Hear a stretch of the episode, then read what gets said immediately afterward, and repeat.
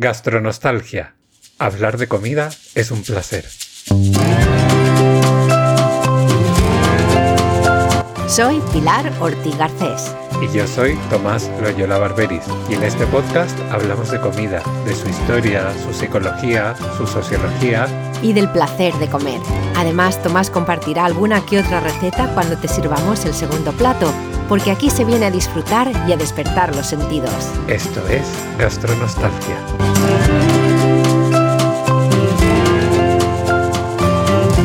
Menú completo. Buenos días, buenas tardes, buenas noches, gastroyentes. Hola, Tomás. Hola, Pilar. Hola, gastroyentes. Ya buah, es el final de julio, ya casi nuestro, nuestro primer verano.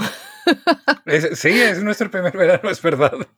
Sí, sí, es diferente, es diferente. Bueno, yo tengo el final de un catarro, de un catarro de verano, porque ya esto es un desastre. Aquí cada uno se pone enfermo en cualquier, eh, en cualquier estación. Ya da igual, así que bueno, pero, pero estoy bien, no he perdido el gusto, que es lo más importante. Así que bueno, aquí estamos con el aperitivo gastroyentes. Eh, recordaros que esto es el aperitivo de julio y que es eh, la eh, pieza inédita y luego el resto del episodio tiene ya todo, el primer plato, el segundo plato con la entrevista con Edu, el postre y el café. Y es el momento, es del, a mí me encanta el aperitivo porque es donde traemos a nuestros gastroyentes los mensajes o las cosas que nos han dicho y nosotros también pues podemos un poco salirnos de guion. Así que bueno, Tomás, algo que quieras contarles a los gastroyentes antes de que empecemos con, con, con las palabras de nuestros gastroyentes. Pues sí, quiero hacer una denuncia, quiero hacer un- una reclamación, que me parece fatal que incluso con catarro tengas una voz tan bonita. ¡Ah! Esto no es justo, el mundo está muy mal repartido. No, perdona, incluso más bonita porque tengo este tono como así un poco grave. en vez de esa voz de pito que se me pone a veces. Te estaba escuchando y es como, qué asco da, por Dios. Bueno, cuestión de gustos, pero bueno, bueno gracias por el piropo. Exacto. Te lo cojo, te lo cojo y me lo guardo. Muy bien, muy bien. Pero eso es una reclamación. Que no, que tenemos, sí, tenemos palabras de gastroyentes. Además, tenemos la- una nueva visita de Pilar Senior, que nos ha vuelto a acompañar después de, de abandonarnos durante un mes. Y tenemos eh, una nueva gastroyente que se ha animado por fin a mandarnos mensajes y dijo, ¿queréis mensajes? Pues toma tres. Qué bien, qué bien. y viene a comentar así un poco de todo. Así que, pues, Muy no bien. sé, si quieres yo te voy contando qué nos dicen. Sí, porque tú lo tienes delante, que es más, te has organizado mejor que yo. Y bueno, yo puedo intervenir. Pues claro, por supuesto. Además aquí vas a intervenir porque es tu madre la que habla, con lo cual tú puedes hacer cualquier aportación. Nos dice Pilar Senior. Queridos podcasters de gastronostalgia, me encanta porque ya tiene asumido el vocabulario interno. Sí, sí. Dice que es sumamente oportuno vuestro primer plato, que en realidad es el segundo, no pasa nada, Pilar, lo tenemos- no lo tenemos en cuenta, referido al tofu. Acababa de comprar un paquete de tofu firme para probar y no tenía la más mínima idea de cómo se podía preparar. Y he aquí que parece vuestro plato dedicado al tofu y la magnífica y sencilla receta de Edu Jauregui de cómo prepararlo. Y le dice, gracias Edu, lo probaré y espero que se pueda comer. La salsa cacahuete la dejo para más adelante cuando sea un poco más experta en la receta. Así que nada, ah, gracias Pilar por tu mensaje y bueno, gracias a Edu por esa receta fantástica. Yo ya la he probado. O sea, no la he ¿La hecho has yo. hecho? No, Ah. no, no, no la he hecho yo. Mm. La he probado en casa de Edu, ya lo dije en el capítulo. Ahora que salgo de vacaciones, pues ya me dedicaré a probarla. Y la haré completa de principio a fin. Pues ya, ya nos contarás. Y lo otro que puedo aportar es que, obvia- bueno, obviamente, mi madre conocía a Edu cuando tenía poquitos años. Así que también le hizo mucha ilusión escuchar, es casi una voz del pasado, ¿no? Con Edu, conocía a la familia y tal, así que estuvo, estuvo bien para eh, tener invitados del cole. Exacto. Me imagino que le habrá cambiado la voz a Edu desde el cole hasta ahora, pero bueno, es que tu madre seguro que lo reconoce igualmente. Mismo tono, probablemente, es curioso Sí. siempre. Sí, sí, sí. Exacto. Así que eso, tenemos, bueno, ese fue el mensaje de Pilar Senior. Te- tengo uno también de tofu, por- antes de que pasemos a ah, los es otros. verdad, sí. Cuéntanos qué dice todo el mensaje, que sea además se llegó a ti de manera personal y privada. Sí, de manera personal y privada y, creo que se me olvidó preguntarle si le importaba que lo compartiera, pero sabes que me voy a tirar a la piscina, como también es amiga de toda la vida. Eh, mi amiga Kate me, preguntó que si había hecho ya la, receta de Edu, que si, la, que si la dominaba casi, y le dije que no, pero que si la quería probar, que se acordará que en gastronostalgia.club colgamos todas las recetas. Así que ya sabéis que los segundos platos siempre tienen nuestras recetas en gastronostalgia.club y las pone Tomás, que es el que hace todo el trabajo del blog. Doy fe de que están todas las recetas. Están todas en su apartado particular de recetas. Ah, también, fíjate. Está repartido por platos, primero, segundo, postre y café. Y aparte, aparte, están las recetas para que sean de fácil acceso y consulta.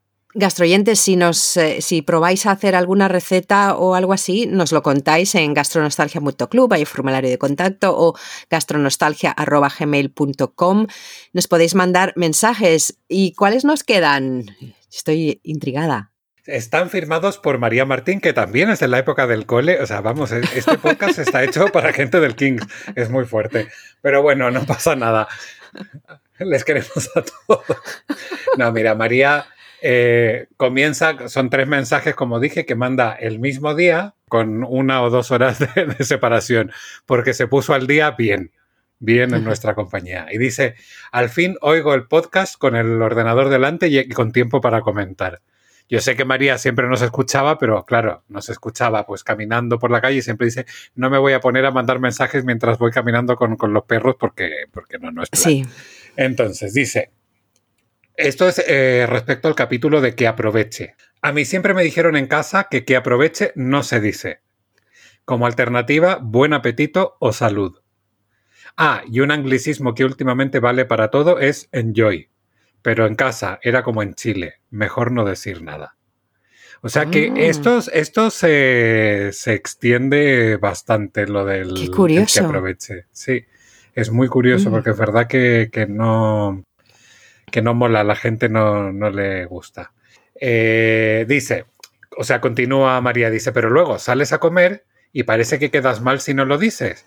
Así que lo dice así como con la boquita pequeña, así como, que aproveche.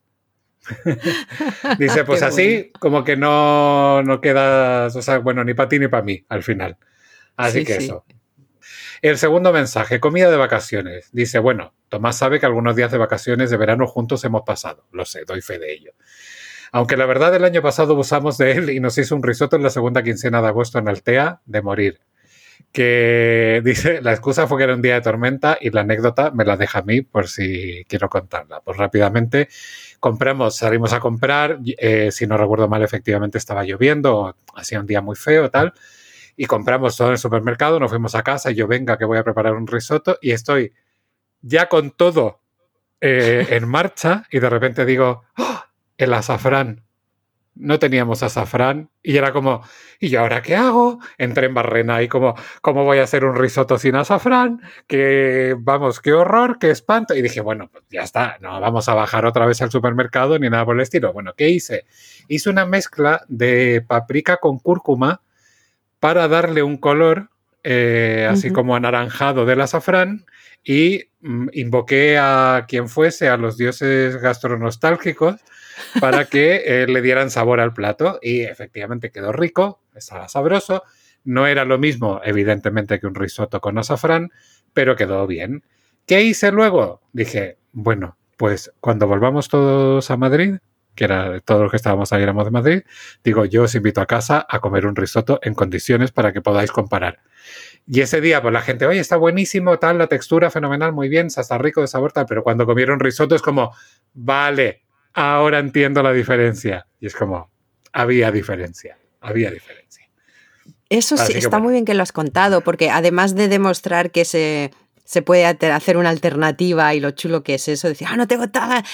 Dos, yo siempre me, he preguntado si el azafrán, si de verdad hacía, daba tanta diferencia, si era... Y lo que yo no sabía, ¿el risotto no es blanco? No necesariamente. Hay risotos más blancos, por ejemplo, el risi e bisi, que es el arroz con guisantes. Sí es más blanco, eh, es un color más suave, pero por ejemplo el arroz a la milanesa, el risotto a la milanesa, lleva bastante azafrán, con lo cual queda con un tono pues anaranjado, amarillo, anaranjado, tal. Pues depende, si al final, a ver, el azafrán da color, pero también da sabor. Sobre todo da sabor. Ese es como lo principal. Pero el puntito de color sí lo da y a mí es que me encanta. Es, es un color que me... Como que ya me entra muy bien en el cuerpo cuando lo veo. Así que, bueno, retomo el mensaje de María. eh, Dice, eh, referida a la comida de las vacaciones, dice, en casa condenamos al horno y los guisos en verano. Las comidas suelen ser en torno a ensaladas, de pasta, de arroz, de verde, legumbres, tal, y algo a la plancha. Y siempre, siempre, siempre, y de esto también doy fe, gazpacho. Eso nunca falta en casa de María. Cosas calientes dan bastante pereza. Por la noche más de lo mismo, aunque habitualmente tiramos de restos y de ensalada. Cuando no hay restos, pues algo de fiambre, un poco de queso y gazpacho. Y así se salva la noche. Y en cuanto a horarios, todo va más tarde. A mediodía entre las 2 y las 3 y por la noche, a pesar de que ella dice que le gusta cenar temprano, pues al final se lía, se lía, se lía y la noche cae, por lo cual la cena suele ser ligera. Y esto era respecto al episodio Comida en Vacaciones 42, Comida de ¿no? vacaciones. sí, De- que era de junio. Qué bueno, María. Y luego tenemos el tercer mensaje de María. Al hilo del pollo en Portugal, que ahora no sé en qué capítulo hablamos del pollo en Portugal, pero sé que lo hablamos. Cuenta que en Inglaterra hay una cadena fast food, aunque dice como que tiene la sensación de que parece como de más calidad o más cuidada que muchas de las fast food, que se llama Nandos y que gira en torno al pollo portugués, al, piri- al, al pollo piripiri. En cuanto a inspiraciones, ah, este es el de la inspiración en la cocina, de dónde viene. Como casi todo en mi vida, va por rachas. Igual le da por resucitar recetas de su madre y se pasa meses ahí que por investigar con productos y alimentos veganos o comida thai o tal. Pues eso, como todo el mundo, pues de repente descubrimos ahí la piedra roseta y estamos durante meses haciendo lo mismo hasta que nos aburrimos y pasamos a lo siguiente. Dice, lo que no tengo es esa capacidad de Tomás de imaginar las combinaciones de sabores en mi cabeza. Soy de seguir recetas, aunque nunca al pie de la letra. Si quiero hacer algo, me leo varias veces recetas distintas de lo mismo y luego hace un mix con lo que más le convence de cada una. No eres la única, María, que esto nos pasa a muchas personas. Solo con la repostería sí es muy disciplinada. Dice que igual por eso es que no le gusta tanto hacer repostería. Y bueno, al final de cada mensaje manda besos y enhorabuenas y tal, y nosotros lo respondemos con muchos besos y muchas gracias por darse el tiempo de comentar todos los episodios que tenía pendientes. Qué bueno. Lo del pollo de Portugal, a lo mejor yo estuve en Portugal y tomé pollo, a lo mejor lo mencioné y tú nos dirás. Y luego, tú- claro, tú nos contaste una anécdota, no sé si fue en un aperitivo Sí. sobre un restaurante. Exactamente, sí. El Nandos no está mal. no, está, no está mal y la verdad es que ¿Lo conoces empezó- Sí, sí, sí, sí, sí. Sobre todo en Londres hay muchísimos.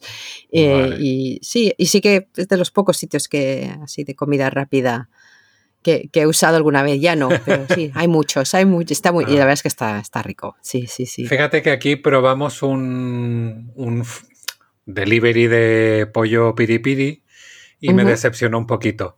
Mm, Como Mm. que parecía todo mejor pinta, pero luego el pollo estaba muy sabroso, pero los acompañamientos estaban bastante malos. No recuerdo el nombre, eh, pero vamos, que era pollo piripiri en Madrid, o sea que tampoco debe ser muy difícil.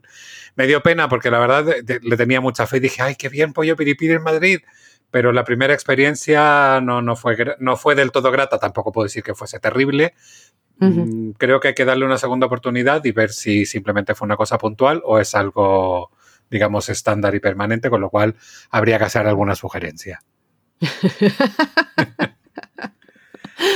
Ay, bueno, tenemos. eh, ya, es- eso ya es por parte de los gastroyentes, ¿no? Que muy bien, muy sí, bien, estamos tenemos- bien. Menudo aperitivo. sí, sí. Y luego tenemos unas otras cosas cortitas de.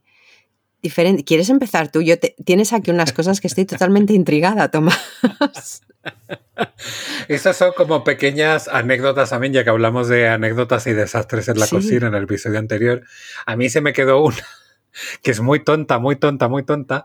Eh, yo, a ver, una de las cosas que a mí me gustaba mucho de pequeño, cuando mi madre de repente pre- preparaba la comida, era cuando hacía, pues eso, una carne a la plancha y luego en, en la misma plancha hacía un huevo.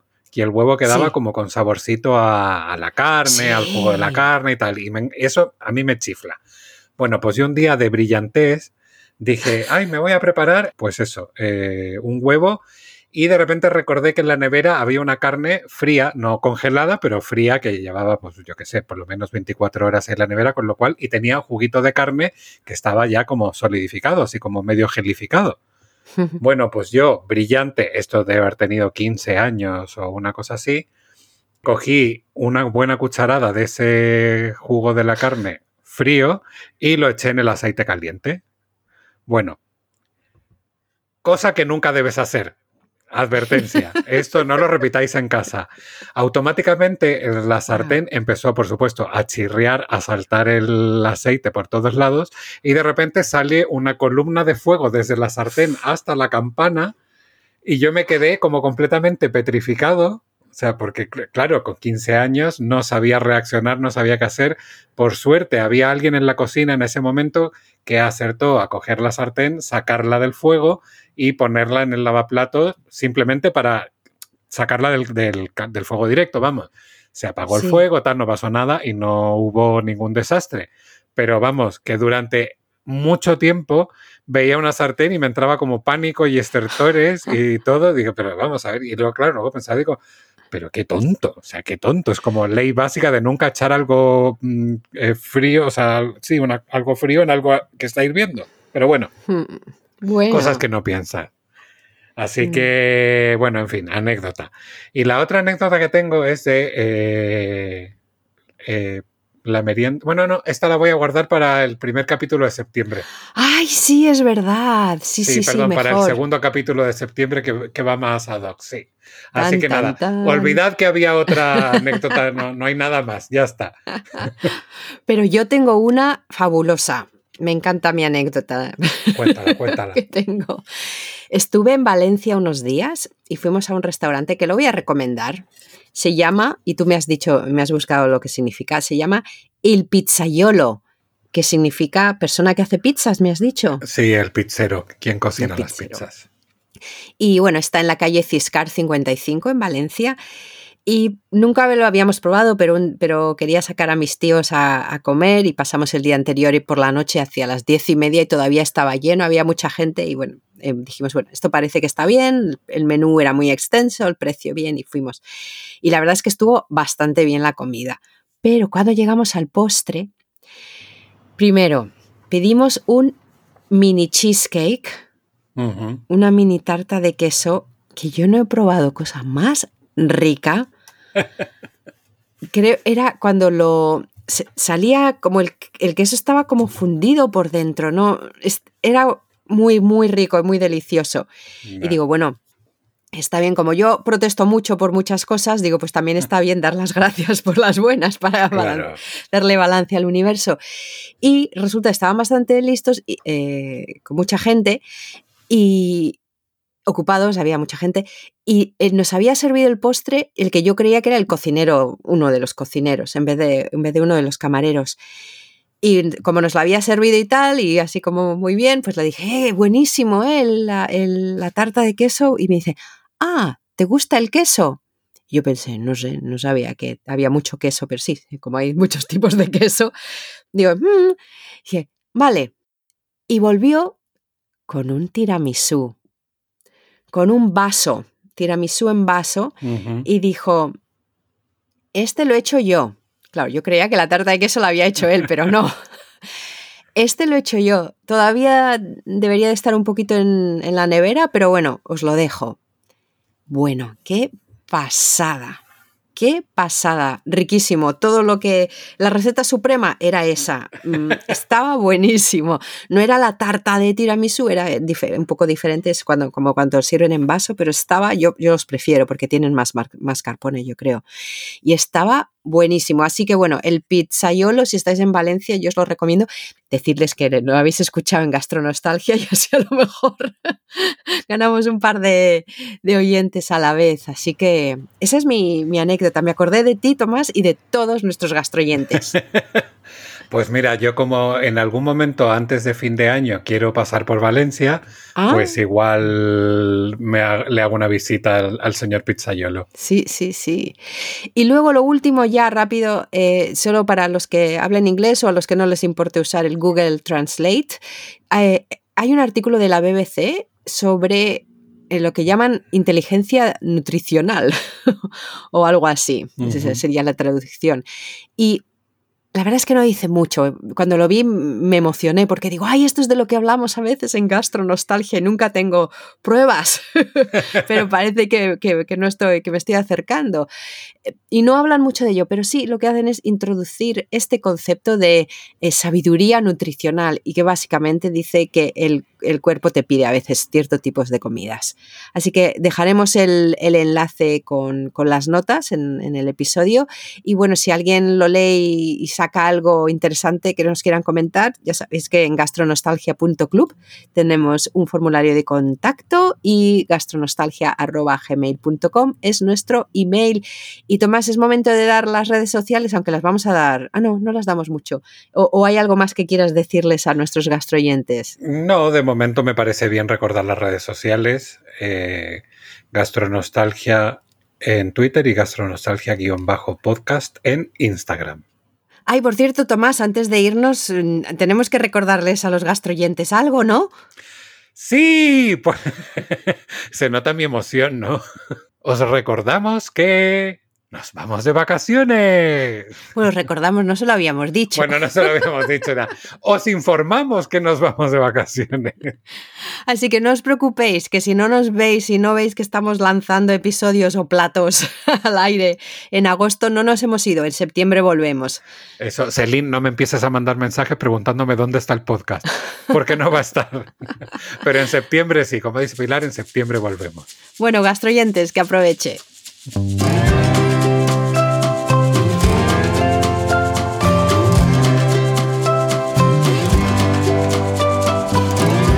Primer plato. Buenos días, buenas tardes, buenas noches. Hola Tomás. Hola Pilar. Hola gastroyentes. ¿Cuántos modos hay de decir esta introducción? Llevamos ya 46 y todavía hay diferentes modos de decirlo. Tengo un reto para los gastroyentes que nos manden un audio diciendo buenos días, buenas tardes, buenas noches. en distintas tonalidades. Sí. Y si es en distintos idiomas, ya, bueno. Sería fantástico. Sería fantástico. No voy a decir el nombre, pero alguien que tú y yo conocemos nos los podría mandar en danés. Ay, sí. Venga, venga, dale, dale. Ya os diremos cómo hacia el final, porque por no empezar ahora, a ver si alguien lo pilla, que se creen que ya se está acabando el episodio o algo así, estaban distraídos y dicen, uy, se ha acabado ya. bueno, el episodio de hoy me encanta, Tomás. Esto eh, me parece que es algo que propusiste tú. Vivir para comer o comer para vivir, barra escuchando al cuerpo. A mí sobre todo me gusta lo de escuchando al cuerpo, pero esto de vivir para comer o comer para vivir, lo hablamos al principio, principio yo creo. Sí, lo hemos abordado en algún momento. Sí. Para mí es un tema recurrente en, cuanto a mi filosofía de, de vida y de alimentación.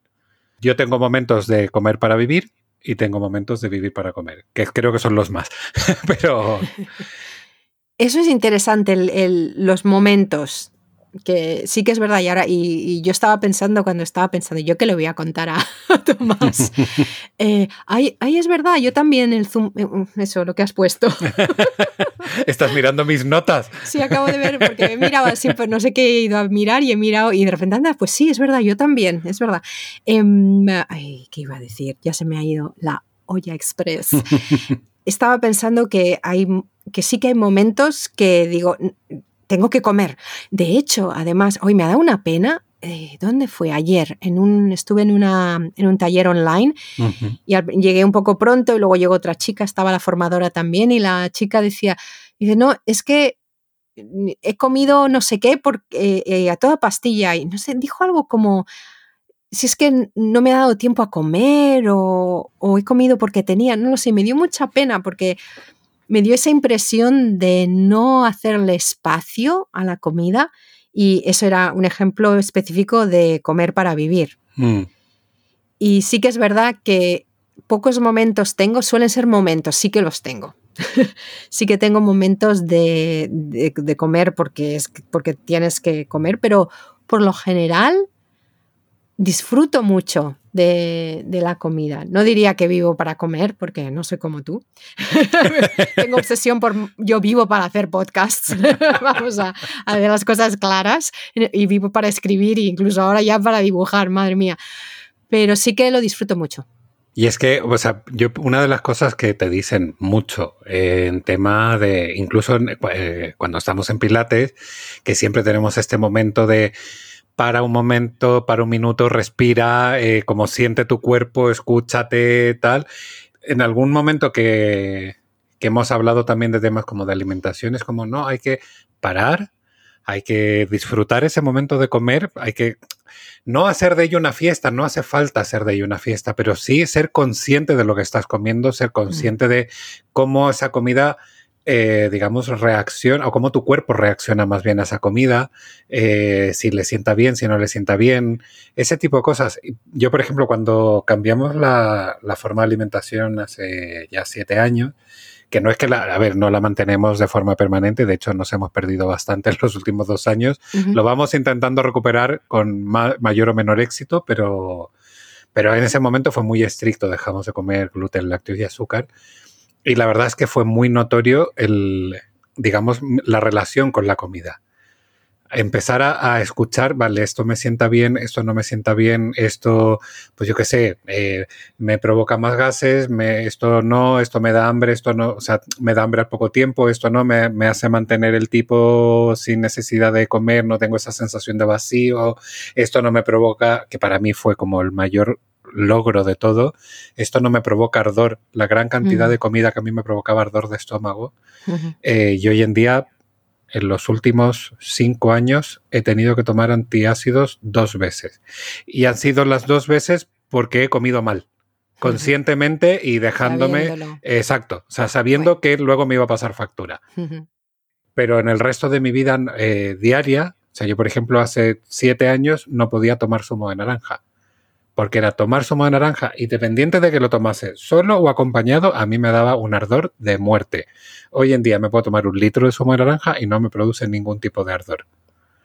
Wow.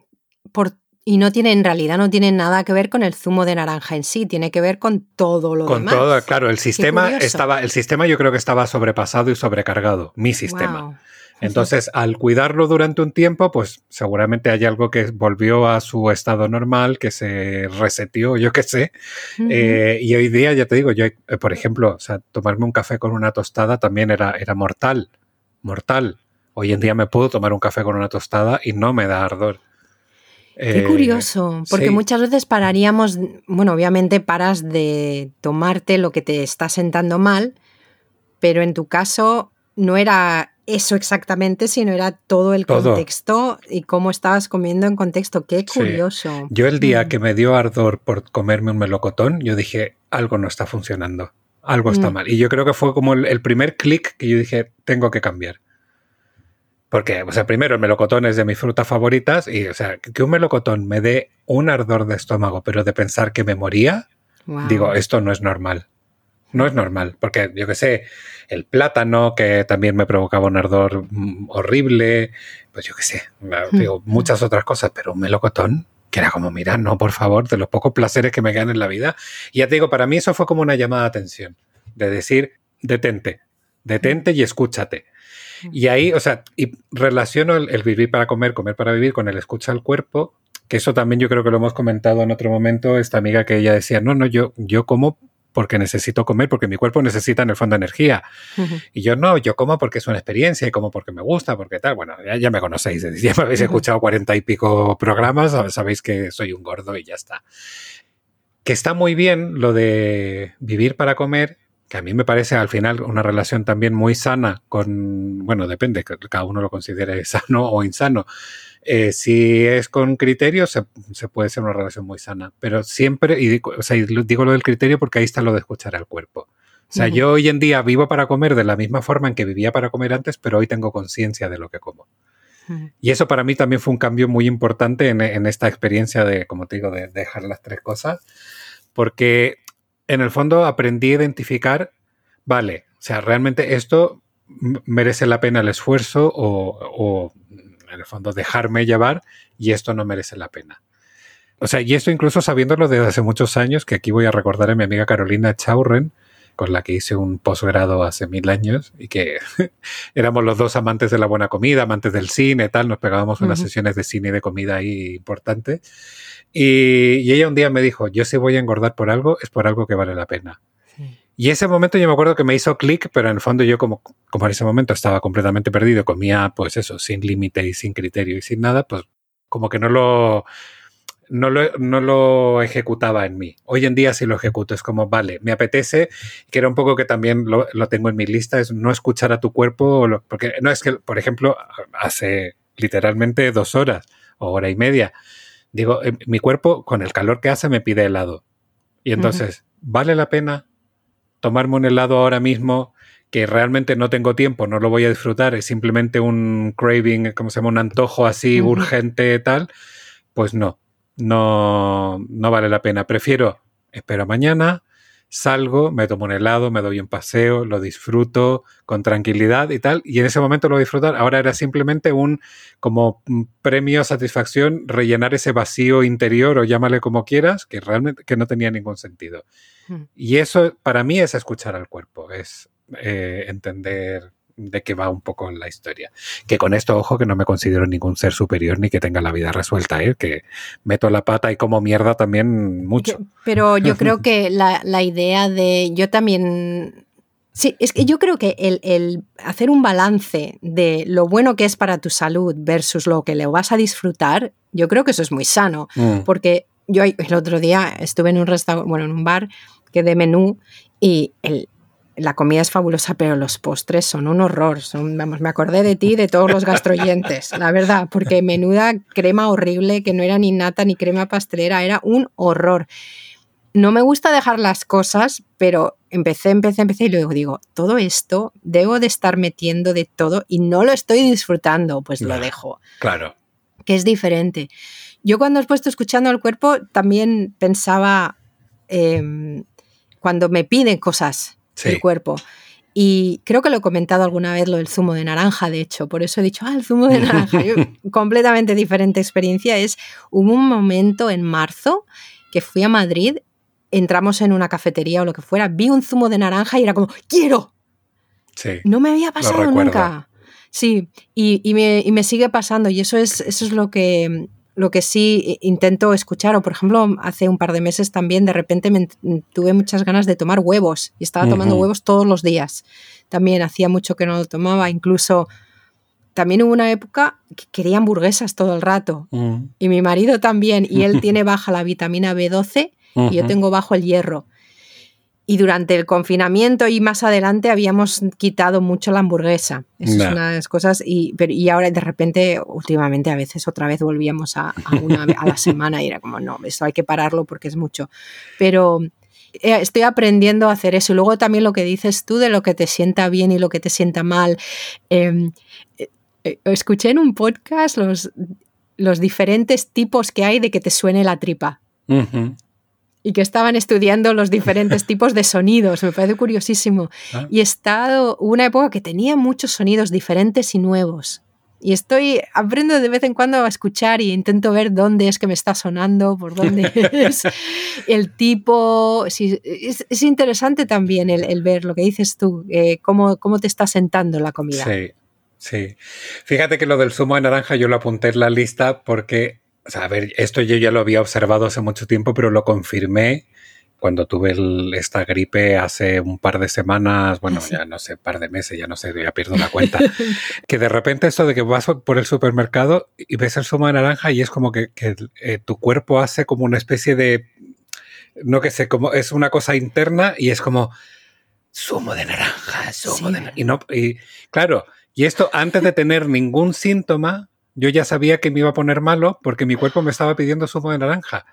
Y es que cuando yo me voy a, o sea, cuando tengo un catarro o voy camino, que todavía te digo que yo que sé que he estornudado una vez y, tengo así como mm, zumo de naranja, digo, ya está, me voy a poner malo. Mi cuerpo lo sabe y automáticamente tal. Y el zumo, a ver, me gusta el zumo de naranja, pero tampoco soy fanático del zumo de naranja. Es decir, no soy de las personas que bebe zumo de naranja todos los días. Pues bueno, durante la, porque además fue este proceso catarral fue largo, estuve tomando eh, zumo de naranja durante, por decirte, yo qué sé, 10 días, dos semanas, se me pasó el catarro y me terminé la botella de zumo de naranja porque estaba ahí para no tirarla, pero en el fondo ya no pasaba, o sea, me costaba bebérmelo. Y que dos días antes me lo estaba metiendo, pero así por litros, sin ningún tipo de control.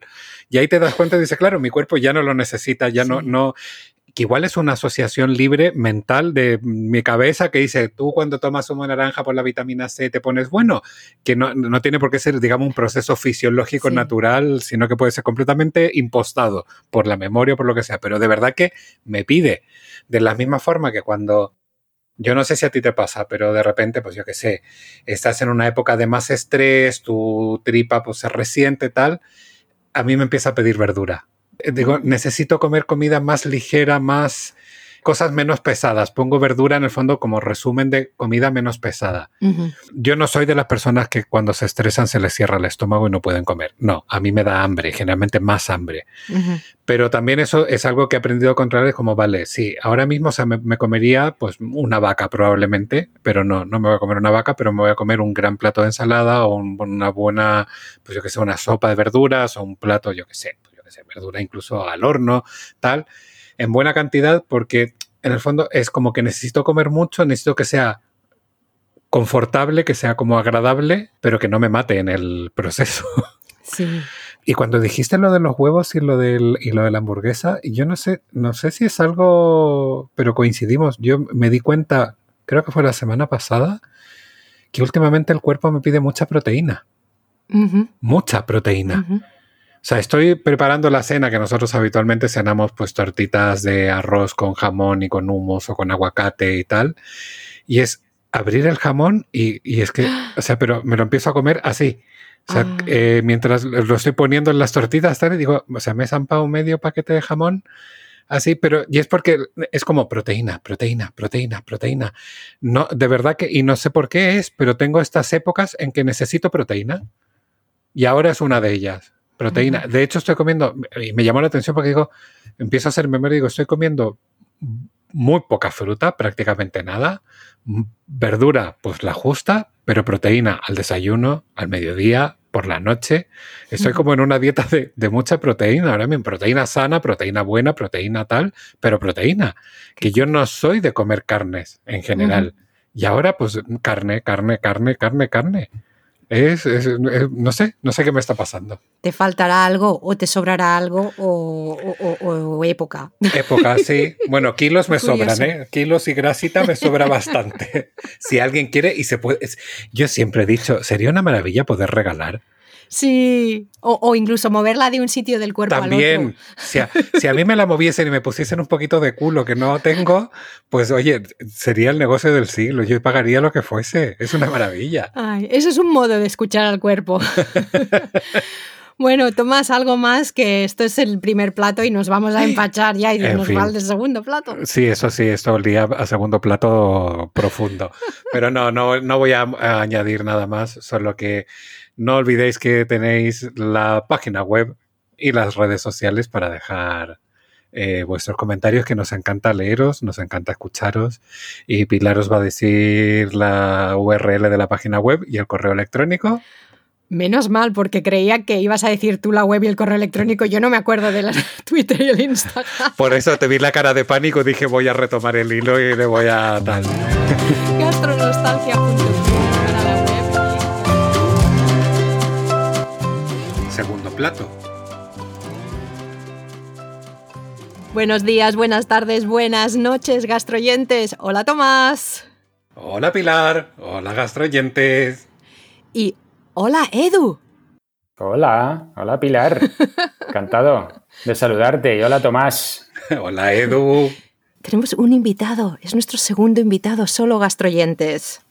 ¿De verdad? ¿Es el segundo? ¿O Sí, sí, sí. Aquí no invitamos a cualquier persona. Ah, ¿eh? vale, vale. Aquí hay que tener pedigrí.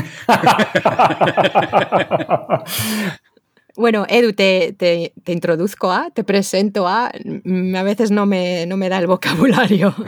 Eh, gastroyentes, os presento a Eduardo Jauregui, que es escritor y psicólogo, además de nuestro amigo. ¿Y qué más? Haces más cosas también, Edu. Bueno, ahora mismo estoy, estoy, con, estoy dirigiendo una, escuela de mindfulness. Eh, vamos, como psicólogo me especialicé, hice mi tesis doctoral sobre el humor y la risa, luego pasé un poco como a temas de psicología positiva y, tal, y dentro de esto está, está este, este, tema, ¿no? que ahora está muy de moda, ¿no? la meditación y el mindfulness, y eso. De hecho, mi próximo libro, que ya aprovecho para contarlo, se titula Meditar se me da fatal, que es lo que la mayoría de la gente suele decirme cuando se apuntan, cuando se apuntan o no se apuntan a un curso, ¿no? dice, no, es que se me da fatal, a esas cosas se me da muy mal, porque tengo la cabeza que va muy rápido, y entonces lo he titulado así porque además es verdad, yo llevo 25 años meditando y se me sigue dando fatal.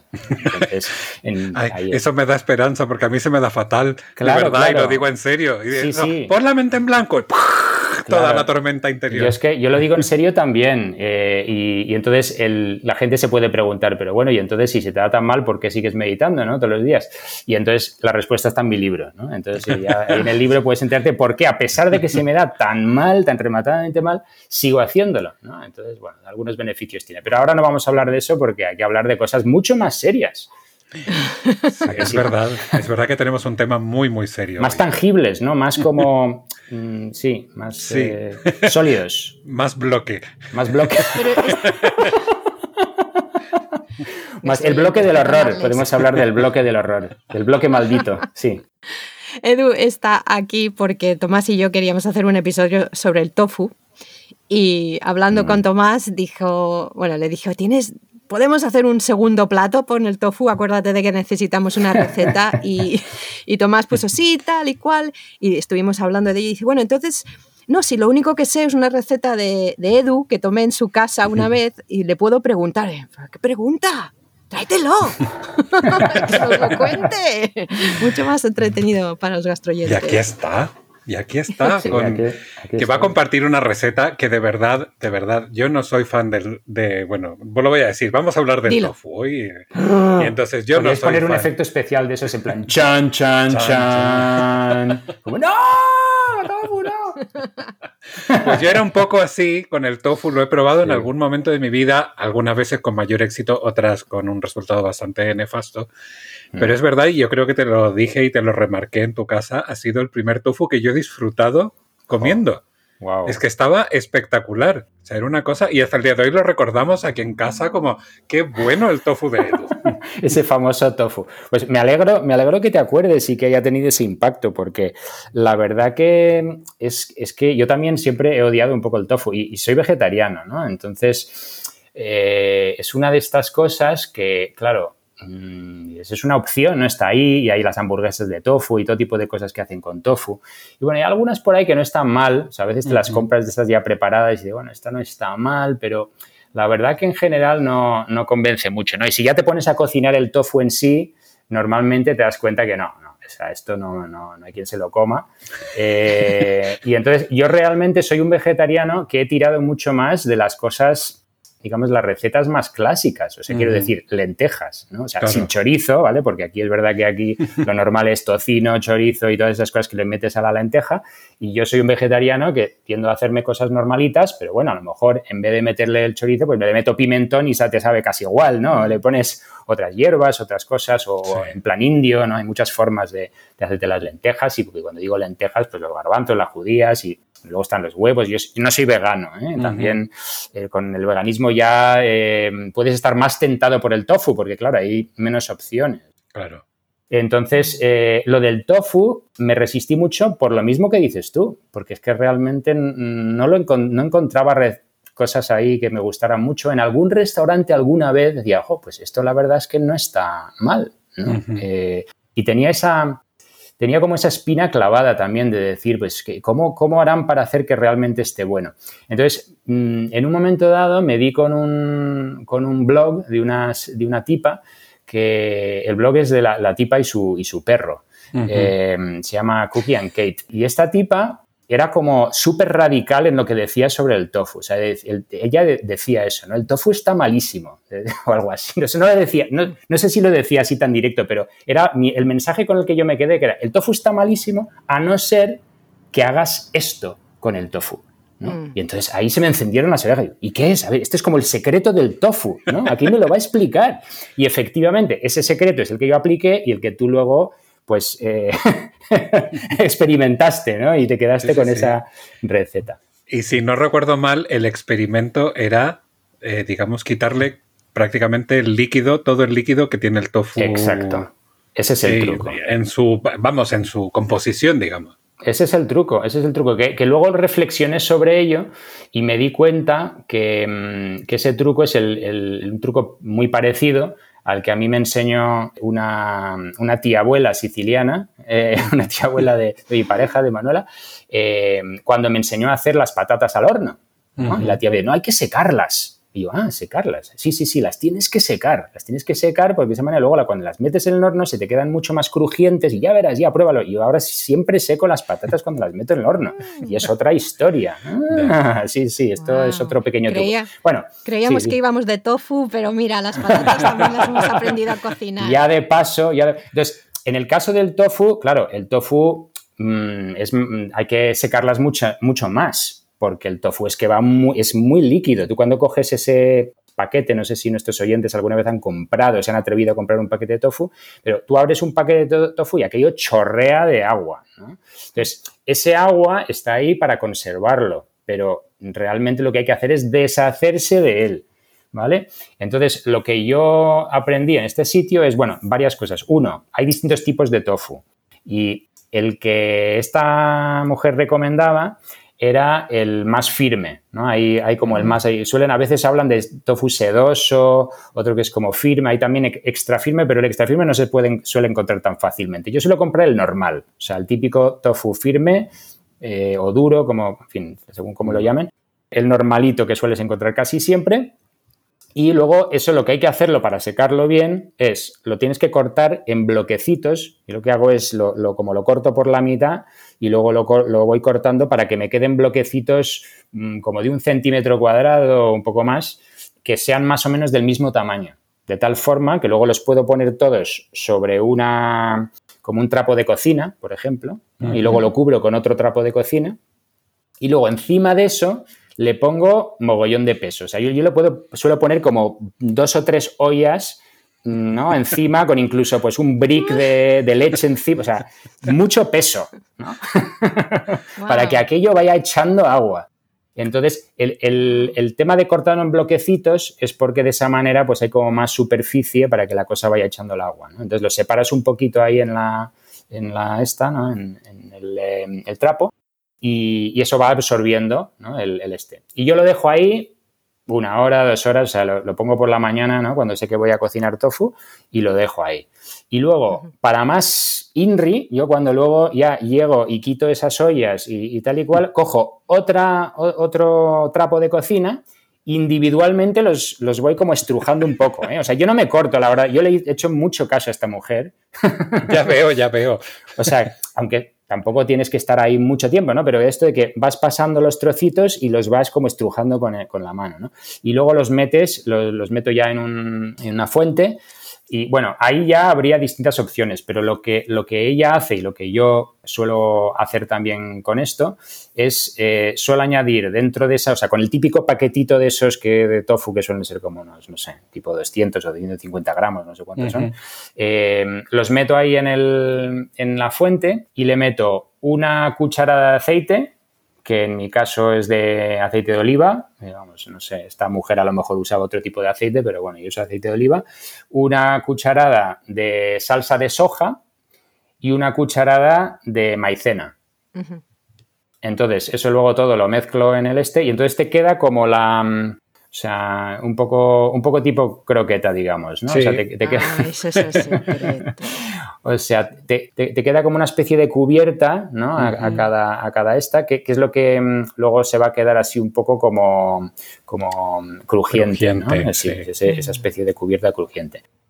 Y luego, es que mm, el, ya, luego lo metes en el horno, yo lo pongo a tope de horno y, lo tengo, en realidad, en muy poco tiempo. Se hace como en Claro, depende del tamaño de tu tofu, ¿no? Pero normalmente se suele hacer eso en a lo mejor 20 minutos, 15 minutos. Hay que darle vueltas, a lo mejor a mitad del tiempo le das la vuelta para que no se te haga demasiado de un lado y, ya está. Y eso es, eso es, eso es lo básico. Esa es la base. ese, es el, ese es el asunto principal. O sea, si quien haga esto dirá, vale, a lo mejor no me gusta el tofu, pero mm, esa consistencia crujiente y, el hecho de que, está, que, eso, que no esté tan, tan aguado, ya esto es más interesante.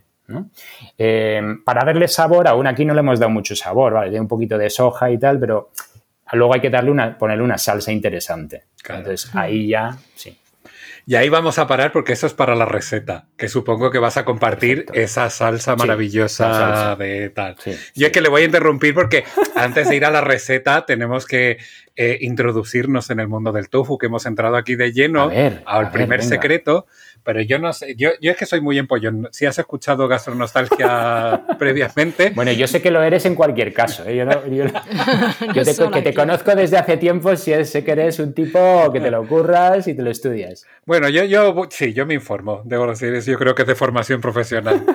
Y entonces cuando Pilar me dice, vamos a hacer un episodio sobre tofu, yo lo primero que digo, sí, yo qué sé sobre tofu, más allá de que es, un, es una cosa bastante sosa, insípida y poco apetitosa, pues tal y bueno, y que se hacía de soja. Sí, pobrecito tofu, pero es que de verdad. Es como el amigo soso. Es como el amigo soso que tú le quieres, pero que, es soso. No hay que vestirlo bien. Exacto. A mí siempre me ha gustado. Es que tiene muy mala prensa, no entiendo. Tiene, tiene malísima prensa, pero se lo ha buscado, ¿eh? Se lo ha buscado. al final es cómodo todo. Yo creo que, como no es de nuestra cultura, hay que aprender hay que aprender cómo se cocina. Eh, te, hacen en Japón una paella y saber qué te hacen. Sí, sí, claro. Bueno, pues y, hablando, de, hablando de culturas, yo averigüé cosas sobre el tofu, el tofu, el tofu, el tofu. que vamos, eh, dice la leyenda, cuenta, cuenta, que su origen se remonta a unos 150 o 200 años antes de Cristo. O sea, imaginad la de años que tiene el tofu. No me gustaría probar un tofu de esa antigüedad, me imagino. Y eh, surgió en China, realmente, el tofu. Pero no fue hasta el siglo VIII, después de Cristo, que llegó a Corea y Japón, que al final es de los sitios donde más se utiliza, además de China, evidentemente. Y, además, bueno, en buena parte de la cocina asiática también hay distintas variantes del tofu y de su preparación, pero eso ya para otro momento. Y a mí lo que me encantó, que yo no sé si tú lo sabes, porque yo tengo aquí la explicación que la puedo contar, pero a ver si. esto ya ha sido casi todo de nuevo para mí. ¿eh? Ah, pues mira. qué bien. yo sabía de la existencia del tofu, del miso y el tempe, pero realmente no sabía cuáles eran las diferencias entre cada uno. Ajá. ¿Tú lo sabes o no lo sabes? Eh, no, realmente, o sea, sé que vamos, son distintas formas de elaborarlo y, tal, pero no, no, cuéntamelo, venga. Pues yo os lo cuento. Venga. Yo os lo cuento, mira. El miso es una pasta de soja espesa fermentada con levadura y sal. El tofu, en cambio, es un bloque blanco sólido de cuajada de soja formado después de coagular la leche de soja. Ah, mira. Ahí ya te das cuenta de que es más soso, ¿ves? Que sí. es, un soso. falta la fermentación, falta el fermentado, que es lo más guay, sí. Exacto. Como casi siempre, sí. Y el tempe, que además es un producto de Indonesia, o sea, para que veamos de, por cómo viaja la comida, es un producto que se elabora a base de soja y moho.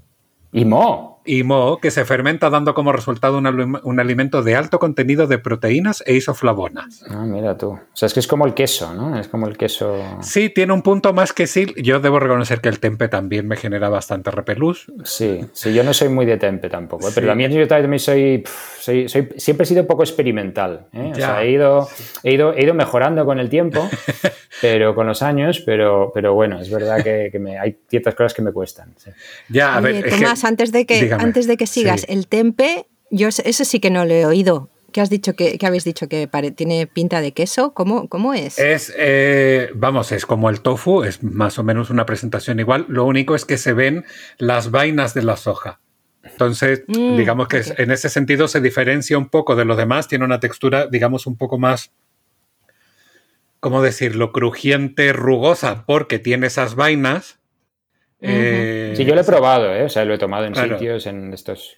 Hazte la idea de el tofu sería como un chocolate liso y el, tempe sería como un chocolate con almendra picada, para que te hagas una idea de esa textura así como más crujientita. Sí.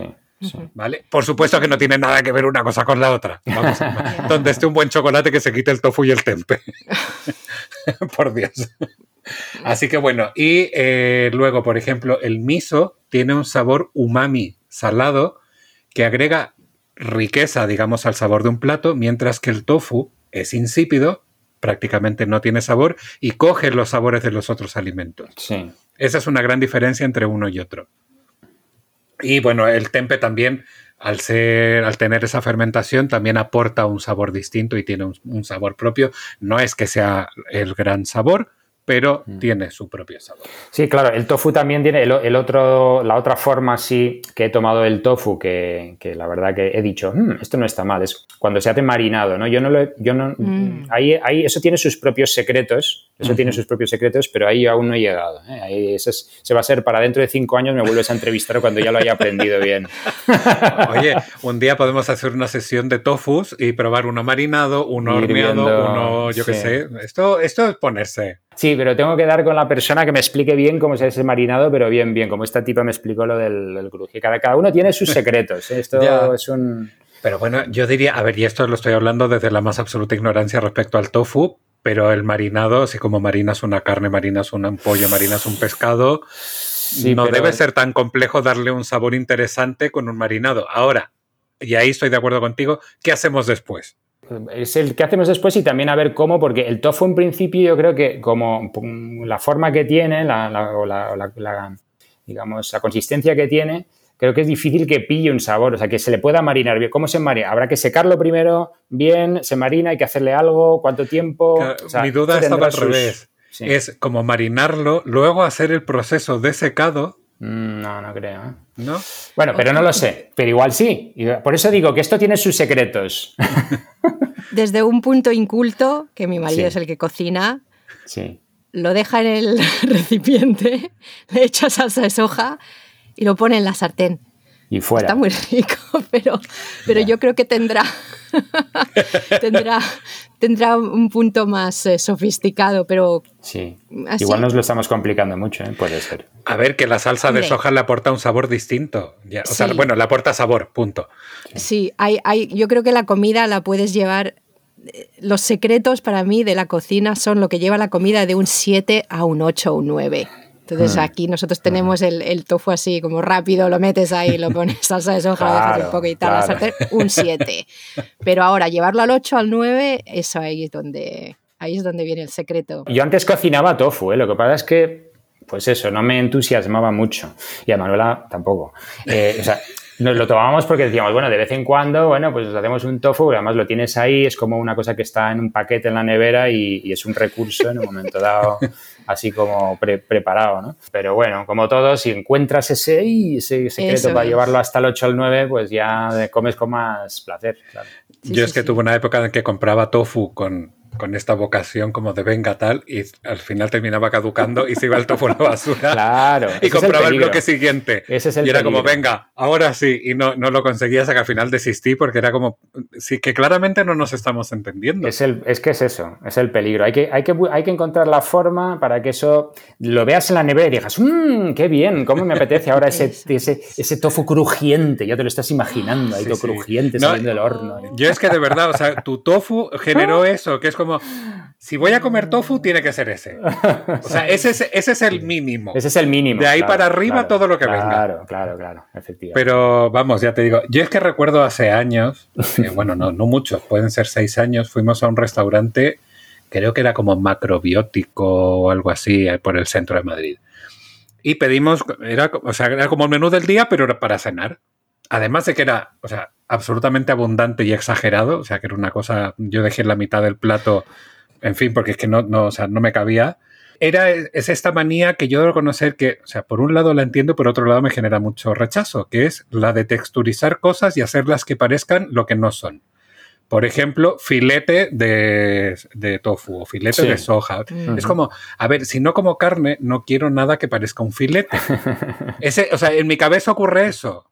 Pero luego, claro, luego entiendo que la gente que por alguna razón, yo qué sé, no puede comer carne o tal, igual lo que necesita es esa textura o algo que parezca. eso, sí, sí, para mí eso es. No, sé realmente cómo defines lo de gastronostalgia, pero a mí me viene eso, ¿no? Lo de la, como la nostalgia de cuando comía carne. Yo, yo a veces me compro eh, este tipo, algunas de estas cosas, ¿no? De, de estas hamburguesas que parecen, parecen hasta que sangran, o sea, tienen metido ahí la verdura está tan roja, ¿no? Como que ahora eh, sí, eh, remolacha. Remolacha, eso, sí, es que me venía en inglés, ¿no? Beetroot. La remolacha, ¿no? Que hace que parezca que esa hamburguesa sangra, ¿no? Y es de tofu, pero bueno, parece que es... Oh. y a veces yo me las pillo, hay algunas que están bastante bien hechas, justamente reproducen de alguna manera un sabor parecido. y, reconozco que hay un aspecto en la comida que, es eso, ¿no? de, lo, familiar, lo nostálgico, eso que te recuerda a épocas de tu vida y tal. ¿no? Entonces, eh, reconozco que caigo un poco en eso. ¿eh? Eh. Sí, a ver, y que por eso te digo, a mí me genera como este, esta sensación de, lo entiendo, pero a la vez me, da como repelús, porque es como, no, o sea, yo pienso en una persona, por ejemplo, yo que sé, vegetariano, vegana, convencida, que diga, pero ¿por qué me pones un filete? O sea, no, es como que está todo mal, pero en fin, no sé, esta cosa Pero nunca como... había, nunca había pensado en eso de de comer estos sustitutos de carne por la, por la nostalgia y por... Mm. Claro, no, es, porque te apetezca carne, sino porque el consumir eso es, te trae otras cosas. Es muy interesante. Claro, es que, es, que al final la comida es algo que es tiene ese aspecto también, ¿no? Del, de ese disfrute que no es, no es el sabor, solo el sabor en sí, sino es como eso se enlaza, pues eso, con tu cultura, con tu, yo qué sé, pues si te vas a lo mejor, ¿no? Tú, Tomás, ¿no? Que además vienes eh, vienes de Chile, ¿no? Y me imagino que habrá ciertos sabores, ¿no? Chilenos que estén hechos de lo que estén hechos, ¿no? Aquí, si a ti te lo dan, ¿no? Aunque sea tofu, tú no lo sabes, pero a ti te dan y tienes ese sabor de esa cosa específica que tú comías ahí en Chile, pues, ¡guau! Eso sí, sí, sí. Explota todo, toda la gastronomía empieza eh, ahí está. a brotar. No, no, no, es que, mira, justo hace que hablamos de un capítulo, en un capítulo de la película Ratatouille. Qué bonita que es la oda a la gastronostalgia, en esta escena donde el crítico se mete esa cucharada de, comida en la boca y recuerda su infancia, eso es. Claro. Y entonces es al final ese sabor, ese olor, esa textura que conecta no solo con tus papilas gustativas y tal, sino que conecta con tus emociones. Claro, eso. Tus memorias. Claro, y lo que tú estás contando al final también con una parte cultural, o sea, también hay mucha historia ahí guardada. Claro. O sea, comer una pizza no es solo comer una pizza. Una pizza es recordarte a toda una serie de lugares y personas con las que comiste esa pizza. Es un cierto tipo de evento en el que la comiste. O sea, hay, hay motivos, ¿no? Para comerla más allá de, del puro sabor, que es maravilloso también, ¿no? sí, sí. esa combinación, ¿no? del trigo con el queso, con el tomate y tal. Pero sí, hay... Es que está muy bien pillado el título, ¿eh? me, me gusta mucho. Gastronostalgia. es que es muy bonito, de verdad. Has dado ahí con un clavo, sí. Así que bueno, yo creo que no sé si tenemos más historia de tofu, pero yo creo que podemos pasar un poco a la receta, continuar, porque ya tenemos la primera parte, es decir, ya hemos llegado a ese tofu. Esa es la más importante, ¿eh? Esa es la más importante, porque luego realmente una vez que tienes esa base del tofu, crujiente y maravilloso, luego ya le puedes poner muchos tipos de salsa, ¿no? Yo tengo que decir que como esta receta que lleva ya un poco de soja y tal, pues creo que le va bien con salsas que sean un poco de tipo oriental. Y como a, mí me gusta mucho, me gustan mucho las salsas estas de sabor a cacahuete, ¿no? Esta con crema de cacahuete. Eh, lo probé con esta y la verdad que es siempre tiro de la misma, ¿no? O sea, que, podía ser más experimental, pero me he quedado con esta porque tampoco hago el tofu muy a menudo y me apetece siempre esta, porque digo, es que está buenísima, ¿para qué quiero otra? Es que no hay ninguna duda, está buenísima, de verdad.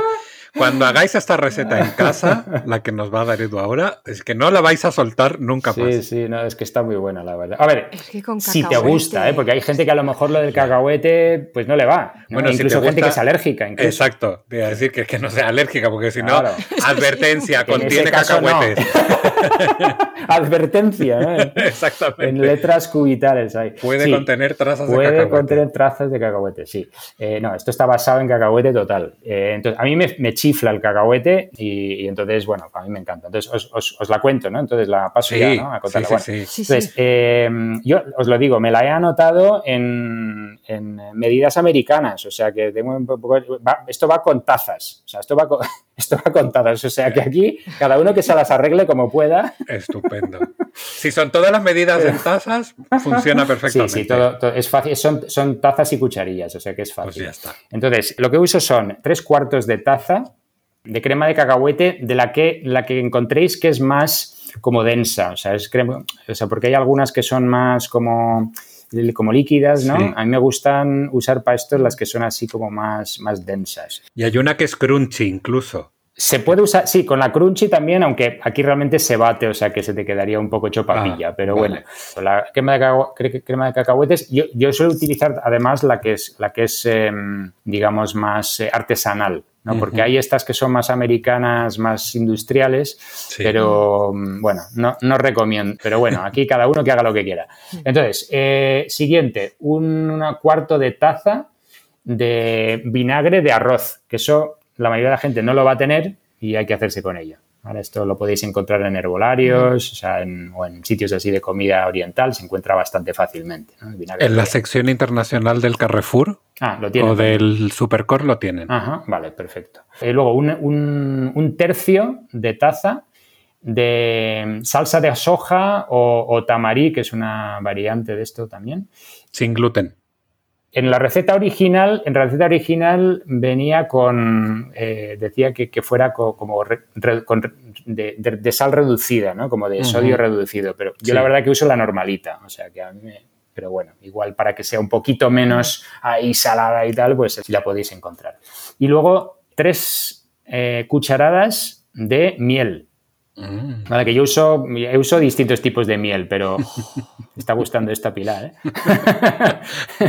tiene ese toque dulce, tiene ese toque dulce. Sí, es que es un poco agridulce esto. Tiene ese toque de miel, que yo uso distintos tipos de miel, o sea, cualquiera, pero yo ahí suelo tirar, en general, también voy a por las mieles de estas artesanales de las guapas, ¿eh? O sea, yo ahí, eh, normalmente solemos tener en, casa unas mieles así muy, muy ricas y, y, bueno, pues eso la verdad que le da el toque. ¿eh? Y luego, hace falta jengibre fresco, ¿vale? Que se, eso también en el herbolario se suele encontrar, jengibre en, raíz, ¿no? Que hay que rayarlo con la parte más pequeñita del rallador, ¿no? Se raya así como muy finito y, ahí haría falta una cucharilla y media de, de eso, del jengibre rayado, ¿vale? Aproximadamente. Bueno, es que el toque este de jengibre es maravilloso, ya lo veréis. Luego, aquí ya, según tu tolerancia de ajo, ¿vale? Aquí eh, puede estar entre, entre medio, medio diente o dos dientes de ajo según ahí. Yo no le suelo poner mucho, pero porque suelo poner poco ajo a las cosas. yo le suelo meter como medio diente o un diente según si es, si es muy grande o no. También así como escachado y tal. Perdón que me ría, es que yo soy de cuatro dientes de ajo. Tú eres el que le das, le, das fuerte, ¿no? Bueno, pues ahí. Tú no te cortes, Tomás. No, no, no, para nada. Tú dale. Y, luego eh, también, a no ser que no te guste el picante, ¿no? Yo le, yo le suelo poner un, poquito de, digamos, cayena, o sea, yo suelo tener entera, que la suelo trocear, ¿no? Como seca, la suelo trocear un poquito y ahí ya también depende un poco de tu tolerancia al picante, ¿no? Yo le suelo poner poquito, o sea, como no sé, una, un cuarto de cucharadilla, no sé, cucharilla o algo así, pero hay gente que es que, no sé, le da, también le da ahí y le mete una cucharada entera de, picante, ¿no? Eso ya seguro. Eh, de hecho, en Tailandia, ya saben, en Indonesia, en estos sitios le suelen meter una, barbaridad ¿no? de picante. Lo que llaman ellos pet pet, mm. ¿no? O sea, eso es como picante, picante. Eh, esto ya hay una cuestión de consistencia. La receta original decía entre dos y cuatro cucharadas de agua yo para, para la, que, la que suelo hacer yo suelo llevar más bien cuatro, o sea que, va con bastante más eh, agua, eh, porque me gusta como un poquito más líquido, me quedaba, para mí me quedaba muy densa, ¿no? Con solo dos. Entonces, pero eso ya también es cuestión de gustos. Entonces, ahí ya lo metes todo, todo eso que he dicho, es que es muy fácil. Lo, eso, lo metes en una, en un, un vaso de la un vaso, Sí, un vaso de mini pimer le metes ahí la mini, la mini pimer a tope y ya está, ran, ran, ran, ran, ran, te queda eso súper cremoso. Si quieres, ya por el toque un poco de presentación, le puedes poner también otros trocitos de picante o, de, o cacahuete más triturado encima, ¿no? Para darle como un toque así más bonito y ya está, ¿no? Eso sería la, esa sería la receta. Y eso se puede usar no solo para este tofu, sino se puede utilizar también, pues a lo mejor como un dip para verduras o para, bueno, así como crujientes, ¿no? Cualquier cosa que quieras se puede usar. Eso es una salsa de estas orientales multiusos, pero con la verdad que con esto, con el, como tú ya has probado, con el, con el tofu este que no tiene mucho sabor, ¿no? Entre esa textura, ¿no? Ya como más crujiente y con esta cosa cremosa y con un sabor bastante potente, ¿no? Un sabor bastante potente y además uno de estos sabores que dices, ¿qué rayos me estoy comiendo? O sea, no sé lo... o sea, sé que lleva cacahuete, pero... Y está buenísimo. Y está buenísimo, pero ¿qué, ¿qué rayos lleva esto? O sea, no, no te lo podrías imaginar. ¿no? Pues yo voy a, a, a añadir un consejo que lo, me lo estoy robando, no es que se me haya ocurrido Sí. a mí, me lo estoy robando de un curso de cocina eh, tailandesa que hicimos hace poco en... Ay, no me acuerdo cómo se llama el sitio. Me acordaré, luego lo pondré en, lo- en la descripción del programa porque ahora mismo no me acuerdo. Que además fue un curso maravilloso y muy entretenido. Y entonces ha- hacíamos también una salsa de cacahuete para los rollitos, si no me equivoco, para los rollitos NEMS o tal. Y al final era cacahuete tostado, tostarlo un poquito en una Mm, sartén, que, porque sí. suelta al final más sabor, queda más crujiente, tal. Se pica con un cuchillo y un toque de cilantro picado también. Ah, cilantro, mira. Y entonces, si ya a tu tofu crujiente, con tu salsa maravillosa cacahuete, ya le añadimos un poquito de cacahuete tostado, Sí. picadito y con cilantro, bueno, bueno, bueno. Sí, sí, sí. Eso, es- Explotan todos los sabores. Eso ya pasa del, de- del 8-9 al 9-10, ¿no? Ahí Sí. estamos. Yo estoy, vamos, es que acabo de comer hace una hora y estoy que me muero. ya está salivando. No, yo igual. Estoy salivando como perro de Pavlov aquí, total. Así Fenomenal. que, bueno, en cualquier caso, Edu nos va a pasar la receta para que la Sí. compartamos en nuestra página web. La vais a encontrar, por supuesto, siempre al lado del segundo plato, eh, para que tengáis esta maravilla, la podáis replicar en casa. Qué bien. Pues que os salga muy bien, ¿eh? Que lo disfrutéis a tope. Seguro luego le pediremos a nuestros gastroyentes que nos manden fotos o comentarios a ver qué, qué tal les ha salido la receta en casa. Sí, sí. A ver esa consistencia, a ver, a ver, a ver el, el crujiente. Hay que ver el crujiente ahí de cómo ha salido Sí. en el tofu. Ese toque de crujiente es fundamental. Eso es lo que yo quería, lo que yo quería saber, es cómo se hace eso, porque sí que le da otra, es, es, es otra cosa, lo del crujiente y el horno, el, nunca el lo tema había es estar, sí, el tema, el tema con eso es como, como siempre con el tema, los, los temas del horno hay que estar como muy al loro de, de- de cómo va, ¿no? Eh, hay Sí. gente luego también tiene preferencias distintas en cuanto al, al nivel de tostadito, ¿no? Que lo van a querer y también es probarlo. Sí, Pero, y a mí nunca me sale igual. Hay veces que me sale más, mm, como más tostadito, más crujiente, nunca me sale exactamente igual. Pero, pero bueno, eh, experimentarlo y a ver qué sale. Lo bueno es que si te queda muy crujiente, lo puedes convertir en crutones. ¿Eh? Para una ensalada. sí, también, también. también es Sí, verdad. sí, sí. Edu, ¿tienes un minuto para Sí, otra dime. pregunta? ¿Y cuál es la conexión para ti entre la, la meditación y la comida? o Ah, bueno, hombre, tiene una, una conexión muy clara que bueno, tiene varias, ¿no? Pero sobre todo el tema es que los cursos que nosotros damos, ¿no? Eh, y, todo esta, un poco esta línea del mindfulness, eh, atención plena, realmente se trata de aprender a llevar la atención a cualquier cosa que hagas. Entonces, solemos decir que nos gusta comer, ¿no? Y que qué bonita la, qué maravilla la comida, pero realmente prestamos atención cuando estamos comiendo, ¿no? Eh, muchas veces comemos sin darnos cuenta, Porque estás hablando con alguien o incluso te pones, parece que lo hacemos a posta, te pones un podcast, ¿no? Te, como este, te pones un- una serie de Netflix, eh, parece que estás evitando el darte cuenta de lo que estás comiendo.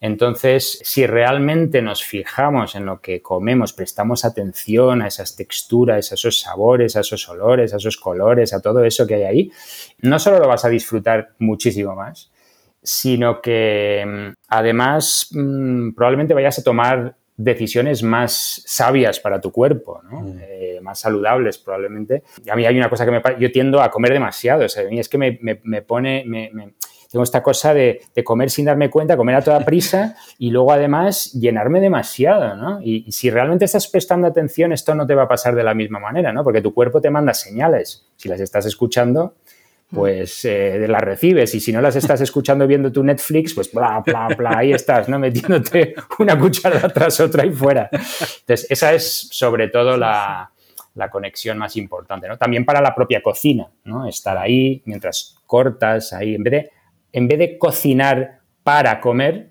¿no? Cocinar en sí como una actividad que puedes disfrutar y puedes eh, conectar con ella, ¿no? Ese, eso, también tiene mucho ¿Y, ¿Y, qué distinto se cocina cuando cocinas con calma? Claro, sin prisas, sin prisas, haciéndolo porque sí, ¿no? Y ahí es donde te viene también la, creatividad, eh, en fin, te vienen muchas cosas, ¿no? Yo siempre recuerdo una de las cosas como más bonitas que me ha dicho alguien, fue mi suegro un día, de esos días en que yo me puse a cocinar, pero con tiempo. Es decir, tengo la mañana libre, pues voy a cocinar. Y él estaba desayunando pues en la mesa del comedor mirando hacia la cocina.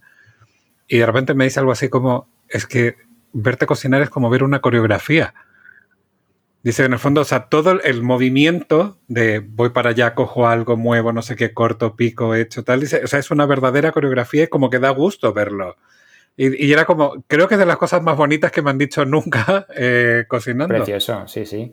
No, y es verdad, es que cualquier cosa que hagamos puede ser realmente una, obra de arte, ¿no? Hay, hay una anécdota que, leí de Thich Nhat Hanh, que es uno de los más conocidos maestros del mindfulness, ¿no? Eh, un tipo eh, vietnamita que, bueno, llegó a Estados Unidos en la época de la guerra del Vietnam y tal. Y tiene una anécdota muy bonita que es cuando fue a visitar a Thomas Merton, que es un, era un, eh, monje cristiano, católico creo, que bueno, eh, este tipo mm, era la primera vez que se conocían, eran dos personajes muy conocidos ¿no? dentro de cada uno de sus mundillos, ¿no? así como espirituales y tal y cual.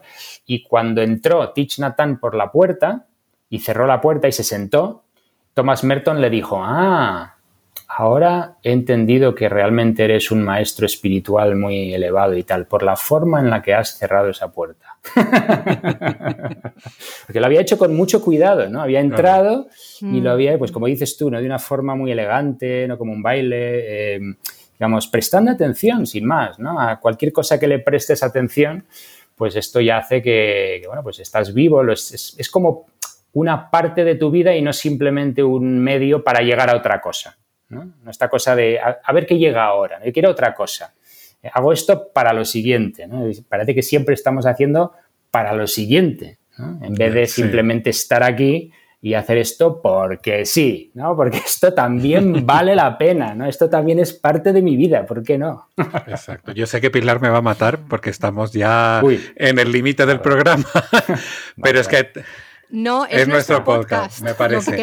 es que todo esto que estás diciendo me, o sea, me viene a la memoria continuamente un capítulo también que hicimos hace relativamente poco, que era la diferencia entre comer para vivir y vivir para comer. Ah, qué bueno. Sí, sí. Como concepto. ¿Tú cuál te identifica más?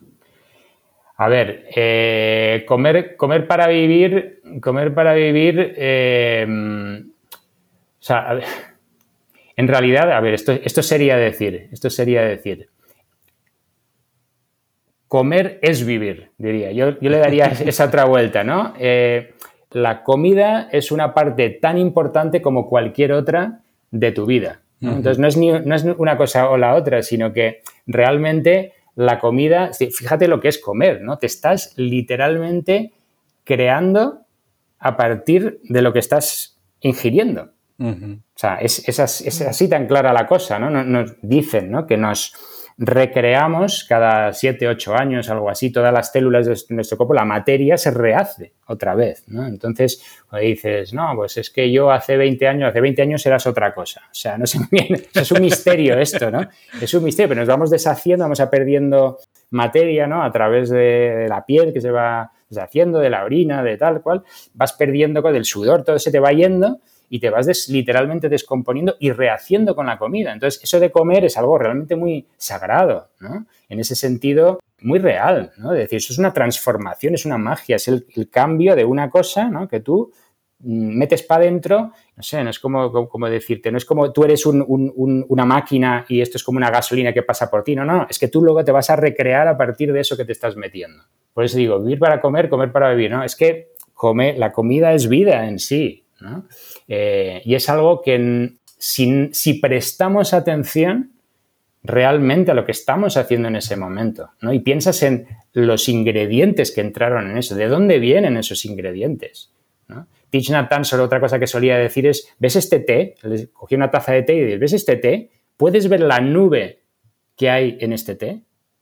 ¿No? Porque la nube está aquí, pero literalmente, mm. ¿no? Hay esa nube que estaba ahí y que dejó su lluvia y esa lluvia bajó por un río y se llegó hasta este té, pero eso sigue estando aquí, ¿no? Entonces, hay una interconexión entre las cosas que es muy real, no es nada místico, no es nada imaginario, esto es real absolutamente, pero hay que prestar atención para verlo. ¿no? Y, y, cuando te haces esa, ese, cada vez que coges un cacahuete para hacer este, este, esta salsa que hemos dicho, ese cacahuete vino de algún lado y se va a convertir, partes de ese cacahuete van a ser, van a ser luego, van a alimentar pues ese, ese, partido de tenis que tú juegues, ¿no? ese músculo que tú usas, va a ser parte de ese cacahuete, está ahí.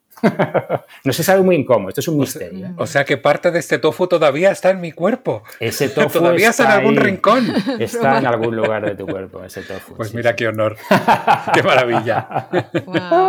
No, pero me encanta la reflexión porque creo que, a ver, yo también he aprendido poco a poco, a veces no, no lo hago, pero ser más consciente precisamente de lo que comemos.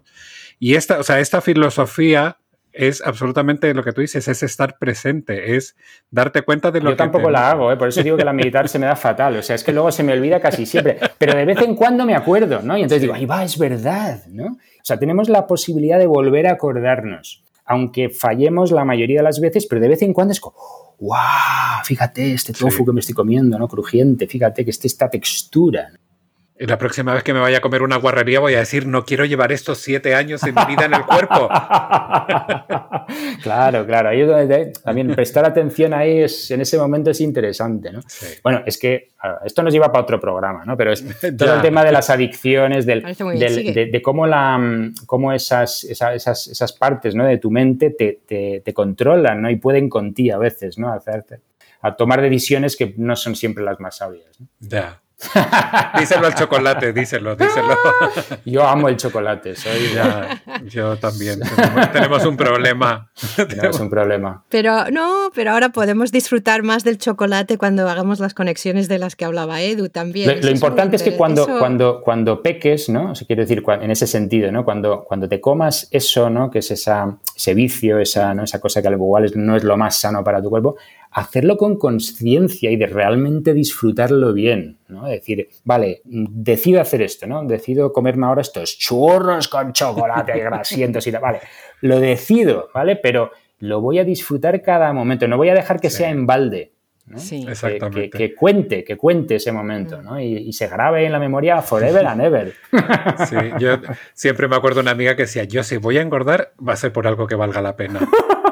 Y, es que al final, o sea, es una filosofía, a mí, yo creo que fue una de las primeras como frases en relación con la comida que de esos que se me grabó para siempre, porque es como, claro, si voy a engordar, voy a engordar con gusto. Claro. Es decir, no voy a comer cualquier guarrería así, no, voy a comer una guarrería, pero buena. Nada, que no sea, que no sea en balde, absolutamente. Exactamente. Sí, sí, total.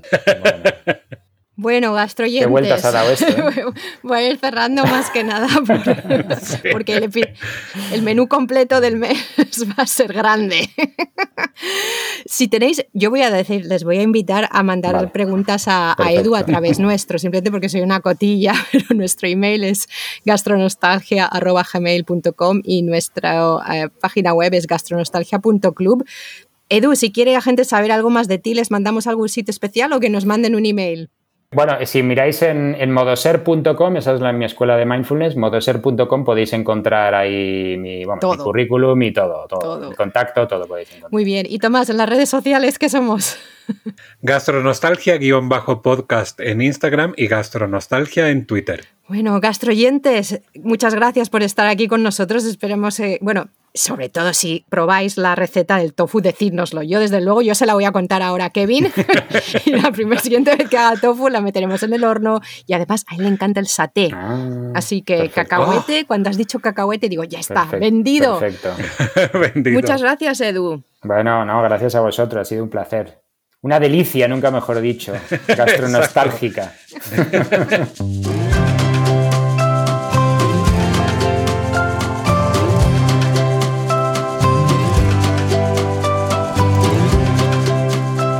Postre. Buenos días, buenas tardes, buenas noches, gastroyentes. Hola, Tomás. Hola, Pilar, de nuevo. ¡Qué desastre! Nos estaba saliendo un episodio tan bueno, yo aquí escuchando a Tomás contando la historia y de repente me digo, esto lo de los solo llevamos tres minutos, no, es que no estábamos grabando. Así que bueno, sí, sí, si en algún momento decimos esto lo he dicho ya, eh, nos, nos perdonaréis. Tomás, sin decirles de qué va, ¿cómo empezamos este episodio? La forma en que lo voy a plantear, poco a poco se va a descubrir hacia dónde va el capítulo. Y es, imaginad un cuaderno con la caligrafía de vuestra madre, de vuestra abuela, de vuestra tía. Y hablo en femenino porque principalmente eran ellas las que mantenían los cuadernos de recetas, lo que no quita que pueda haber un cuaderno de un tío, de un padre, de un abuelo, de un primo, de lo que sea. Pero voy a hablar en genérico y como había dicho Pilar, había puntualizado, por, también por una cuestión generacional que es la que nos toca a nosotros. Entonces, imaginad eso, que encontráis un cuaderno con la letra de vuestra madre o de vuestra abuela y el cuaderno contiene una serie de anotaciones que parecen pensamientos, poemas, eh, ideas sueltas, pero que no, son recetas de cocina. Son recetas que no parecen recetas. Son recetas sin ingredientes, o sin explicación, o sin ningún tipo de lógica ni sentido. Esto ocurre y por lo visto es bastante más común de lo que parece. Y yo aquí voy a contar la anécdota que mi madre, cuando nosotros éramos pequeños, a ella le dieron una receta eh, si no me equivoco, fue eh, mi tía María Eugenia, una amiga de mi madre, que, una muy buena amiga de mi madre, que luego, por supuesto, ya se mudó de ciudad y como que vimos muy poquito, pero que durante ese tiempo, pues bueno, nos veíamos bastante tal y preparaba una tarta de, de panqueques con naranja, así como de crepes, eh, es que no sé cómo explicarlo, porque era una especie, eran como capas de un bizcocho muy fino, que eran como crepes, pero un poquito más, no sé, es, es, como entre crepe, tortita, una cosa que en Chile se llaman panqueques. Y esto con un sabor a naranja, muy dulce, muy tal. Bueno, entonces yo digo a mi madre, pues quiero esta receta, no sé si, no recuerdo si me mandó una fotocopia, me dio, el, me pasó el cuaderno, no recuerdo cómo fue, pero que yo empiezo a leer y yo era como, no entiendo nada. Aquí me falta mucha información. Eh, era, por ejemplo, o sea, no, recuerdo textual, no la lamentablemente no la tengo aquí a mano ahora, pero decía algo así como, mezclas la harina, los huevos y la mantequilla con el azúcar, añades la naranja y luego capa por capa se hornea hasta que está lista. Ya está, se acabó la receta. No había cantidades, no había huevos, no había eh, mantequilla, azúcar. Claro, el, mundo es bastante amplio alrededor de esta receta. Es decir, que claro, o sea, puedo ocupar desde una taza de harina a cuatro kilos. De mantequilla, pues lo mismo. De naranjas, pues sí, mira, un naranjo entero o el zumo de media naranja, no sé, tu media, o la ralladura, hmm. o, todo, o todo a la vez, porque yo he visto tartas donde se usa la naranja entera. Sí entera, se hierve durante 40 minutos o así, se ablanda, luego la mueles y queda absolutamente todo comestible. Uy, qué rico. No, no, no, eso es una maravilla. Y esa es la culpa. ¿Sabes de quién es la culpa? De Mary Berry. Mary Berry, que es una de las grandes cocineras inglesas, una de las damas de la cocina inglesa, me, eh, digo me dio, no, no me la dio a mí, en uno de sus programas hizo esta receta que era un bizcocho de naranja, pero con la naranja entera. Bueno, yo aluciné y la probé. Con una, hice una tarta de, zanahoria con naranja y con la naranja entera. Bueno, no te puedes imaginar cómo estaba eso. O sea, era una maravilla absoluta. Pero bueno, eso es otro capítulo. Y entonces, bueno, en uno de los viajes a Chile, yo digo, bueno, me voy a sentar con mi madre, porque digo, en algún momento me va a faltar y va a ser un problema no tener esas recetas bien. Bueno, llorando de la risa durante, yo qué sé, dos horas sentados en la mesa del comedor. Yo decía, a ver, mamá, vale, explícame esta receta. Y mi madre decía, yo qué sé, yo no me acuerdo. Pero vamos, bueno, lo que te, lo que, lo que te pida, lo que, lo que, la harina que tú le pongas y luego pues ya vas viendo. Y yo como, no, yo necesito estructura, sobre todo en repostería. Es como, necesito tener eh, las cantidades medianamente claras, porque además la repostería es muy complicada Mm. y es química pura, es decir, que si lleva más harina de la que tal, pues no sube o sube en exceso, si te pasas en los polvos de hornear, en la levadura, en lo que sea, si te- la levadura química, bueno, o sea, en fin, es que es, es un mundo, si le pones más huevo, menos huevo, si lo bates, si no lo bates, si, en fin. Entonces, bueno, ya te digo, mi madre, imposible, nunca más conseguimos la receta de, de la dichosa tarta paqueque con naranja. Yo he encontrado alguna mención en internet que no es exactamente igual y además con una forma de preparar que a mí me parece rarísima, eh, porque la iban haciendo efectivamente capa por capa, pero claro, horneando todo. Y entonces, claro, la capa de abajo se hornea como 25 veces, mientras la de arriba se hornea solo una. Ah, Porque tú era, pones una capa, horneas, sacas, pones otra capa, horneas, tal, pones... qué y entonces digo, aquí hay algo que luego es verdad que ahora, ahora lo, según lo estoy diciendo, en el Bake Off eh, inglés hubo una receta muy parecida que de hecho yo creo que me recordó al- a la, esta tarta de, de panqueque. Pues yo decía, esto no puede estar bien, es que la diferencia de cocción entre capas es muy grande. ¿no? Decía, esto, esto a mí no me, no me cuadra. Bueno, Y tú fin. cuando la comías de pequeño, ¿tú te acuerdas de, a lo mejor sí que es y, y tiene algo que ver con... Y sí que se nota que está, no sé. Yo, o sea, yo el recuerdo que tengo es que estaban todos hechos como Sí, o sea, que no se notaba. pareja y muy tal. Sí, cosas. entonces por eso te digo, no, no lo sé. Mi madre ya te digo, no se acuerda. Ese día yo creo que entre la risa y tal, pues menos iba a acordar, porque ya te digo que o sea, estuvimos llorando la risa no sé cuánto rato. ya al final lo dejé porque era, era mm, eh, imposible, Sí. o sea, es que no había manera. Y bueno, y un día hablando con María Martín, eh, María Martín, que su madre también era muy cocinillas y bueno, era una gran cocinera. Eh, estuvimos hablando de esto de las recetas y claro, María dice, sí, sí, yo tengo un libro de recetas de mi madre, que de hecho ese sí lo tengo. María me sacó copias de las recetas de su madre. Hay algunas muy bien explicadas, pero hay otras que más o menos se parecen a las recetas de mi madre. Claro, en su cabeza tendrían mucho sentido, pero para alguien que las lee de fuera, pues, pues no, no lo tiene. Y de hecho con María nos propusimos en ese momento, que luego entre pandemias y cosas lo tuvimos que dejar, que era juntarnos fines de semana alternos o yo que sé, cada, cada tres o lo que sea, a elaborar una de las recetas del recetario de nuestras madres para poder deducir las recetas y luego guardarlas, guardarlas sí, bien. Sí. Eh, algún día tenemos que retomar, María, este, este trabajo porque estaba, o sea, fue muy bonito. Además que en ese momento su hijo pequeño estaba mucho más pequeño, pero algún día pues participaba en, en, la, en la, cocina con nosotros. Entonces, tenía su encanto. O sea, además, bueno, pues la, estás ahí de charla mientras cocinas y disfrutas de todo muy bonito. Pero bueno, no me voy a ir por ese camino porque si no, tal. El problema de todas estas recetas, que lo hablamos en el episodio no grabado, eh, es que hay muchas instrucciones de las recetas de mamá que no tienen mucho sentido, sobre todo cuando tú no tienes un vínculo con la cocina. Mm. Eh, por ejemplo, eh, cubre, o sea, ponle agua hasta que cubra. Sal al gusto. ¿Al gusto de quién? Al gusto de la persona que lo va a comer, al gusto del cocinero, al gusto de toda la familia. Saco un, yo qué sé, hago una suma y saco un promedio. Es, es, muy complicado cuando uno no controla ese tipo de cosas. Hmm. Yo como cocino, pues sí, hay cosas que veo que me es muy fácil como, vale, si esto, yo qué sé, no es una pizca, sino que es un puñado. Muy uh -huh. bien. Pero hay otras recetas en que no. Y sobre todo cuando hablamos de repostería, pues eso, mucho más difícil.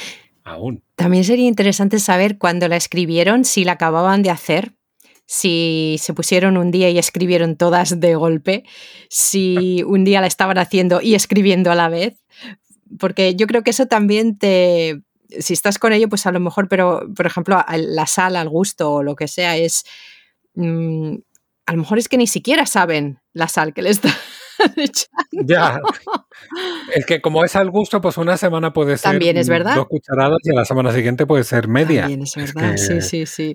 Está muy bien. Además, los, a ver, el gusto va cambiando y sobre todo la cantidad de sal que el médico te permite comer. También. Es decir, que tu sal al gusto igual no es mi sal al gusto hoy en día. Es que es, que es tan ambiguo. Sí. Eh, una cosa, bueno, yo nunca sigo estas recetas, no, miento, alguna vez sí que me era en internet algo y, y, y, un poco lo mismo, lo que, lo que yo veo a veces es hasta que esté dorado, pero dorado cuánto, un poquito o casi quemado, que es el dorado, todo lo que es a gusto, así que entiendo, entiendo de dónde viene, porque incluso en las comidas que son fáciles de hacer o incluso cuando hay que seguir las instrucciones del paquete que meto en el horno. Pero uh -huh. hay una cosa que sí que, porque yo no soy mucho de ir probando a medida que voy, pero a veces sí que me guío por el olor. Eso sí, a veces el, dejo que el olor me guíe, pues así algo, cuánto necesita algo más, si tengo que bajar o subir el fuego. Eh, sí, cuando es, eh, más el olor que el, que el gusto es lo que, lo que llevo mm. yo. Fíjate que lo del olor es, es interesante porque a mí me pasa que yo de repente huelo, o sea, por ejemplo, mi marido está cocinando, yo huelo, le falta sal. Mm. Como, ¿cómo sabes que le falta sal? Digo, lo huelo. No me preguntes cuál es, o sea, cuál es el olor ni dónde lo noto, pero lo noto. Lo noto, o sea, y no tengo una nariz privilegiada, créeme que no tengo una nariz, tengo una nariz grande, sí, pero privilegiada no. Pero yo creo que eso va con la práctica. O sea, por ejemplo, en tu caso, pues, que, lo que tú dices, que cocinas de eso de saco del paquete y pongo en el horno, pero igual tu olfato ya está acostumbrado y sabe cuando algo está dorado, cuando algo está crujiente, cuando algo se puede empezar a quemar o lo que sea, que al final es la primera alerta, es decir, tú estás en la cocina y de repente, uy, huele a quemado. Pues claro, alerta inmediata, algo está pasando y reacciona. Pero es curioso, por ejemplo, cuando algo está ácido, cuando algo está picante, incluso por el. Mm, mm. Yo me pasa con la comida india. De repente, uy, esto está picante. Y es como que si no lo has probado, digo, ya, pero mi nariz lo nota. Qué bueno. Y, es curioso. Lo que te iba a decir también, gran error, y esto te lo diría cualquier cocinero profesional, siempre hay que probar lo que uno está cocinando o calentando o lo que sea. Siempre hay que probarlo. Probar es la respuesta porque al final, a ver, es la base de, la experiencia de comer. Es decir, lo que entra por la boca, si no sabe bien, si le sobra sal, si le falta sal, si tal. Eh, habiendo dicho eso, tienes que saber lo que sirve. Cuando hago ensalada la pruebo para ver si le he puesto suficiente aceite. Sí que es verdad, sí, sí, sí. sí. sí. es curioso. Es que iba a ser la pregunta, eh, porque yo realmente depende de la ensalada y depende del día, es la cantidad de aceite. Tampoco tengo una cantidad de aceite estándar para ponerlo en ensalada. Así, eh, volvemos a, gusto, al gusto. Echarle aceite y sal al gusto. Así que, vamos de volver. Depende de, mm. sí, de los ingredientes y de tal. Muy bien, pues ah, eh, yo creo que es el buen momento para decirles a los gastroyentes que si tienen alguna historia parecida a esta o si tienen alguna receta que hayan hecho que esté ambigua o que, que ah, donde haya sitio para que la imaginación rellene los huecos, mandárnosla gastronostalgia.gmail.com o en el contacto, en el formulario de contacto gastronostalgia.club.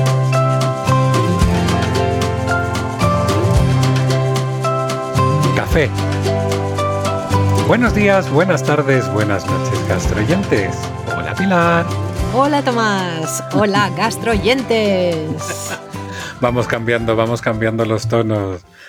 Que bueno, que ya estamos en el último episodio de julio. ¡Wow! ¿Cómo pasa el tiempo? Sí. Y solo, solo nos falta el menú completo de julio para cerrar otro mes con gastronostalgia. ¿Cómo, ¿Cómo lo llevas hasta aquí, Pilar? ¿Cuál así, ¿Cómo ha sido tu experiencia desde que empezamos hasta ahora, que estamos a punto de grabar el capítulo 50? Oh, wow, 50. El episodio 50 es un episodio importante. Es un episodio importante y es el menú de julio. Y es el menú completo. El episodio 20 lo veo siempre importante porque siempre veo que si llegas al 20 probablemente llegues al 50. Y el 50 lo veo importante porque es, tiempo ya, suele, suele denominar casi un año o a veces un año, dependiendo de cómo estemos grabando. Así que sí, episodio es verdad, es el episodio 49. Wow, ¿y de qué vamos a hablar hoy, Tomás, en este episodio de café, en este café que nos vamos a tomar tan rico, en pleno julio? En pleno julio, ese café es con hielo, sin duda. Pues vamos a hablar de algunas anécdotas en la cocina que estas cosas pasan, le pasan a todo el mundo que como a ver, como yo soy muy cocinillas y tal, la gente piensa que yo no me equivoco y no meto la pata, pero no, no es así.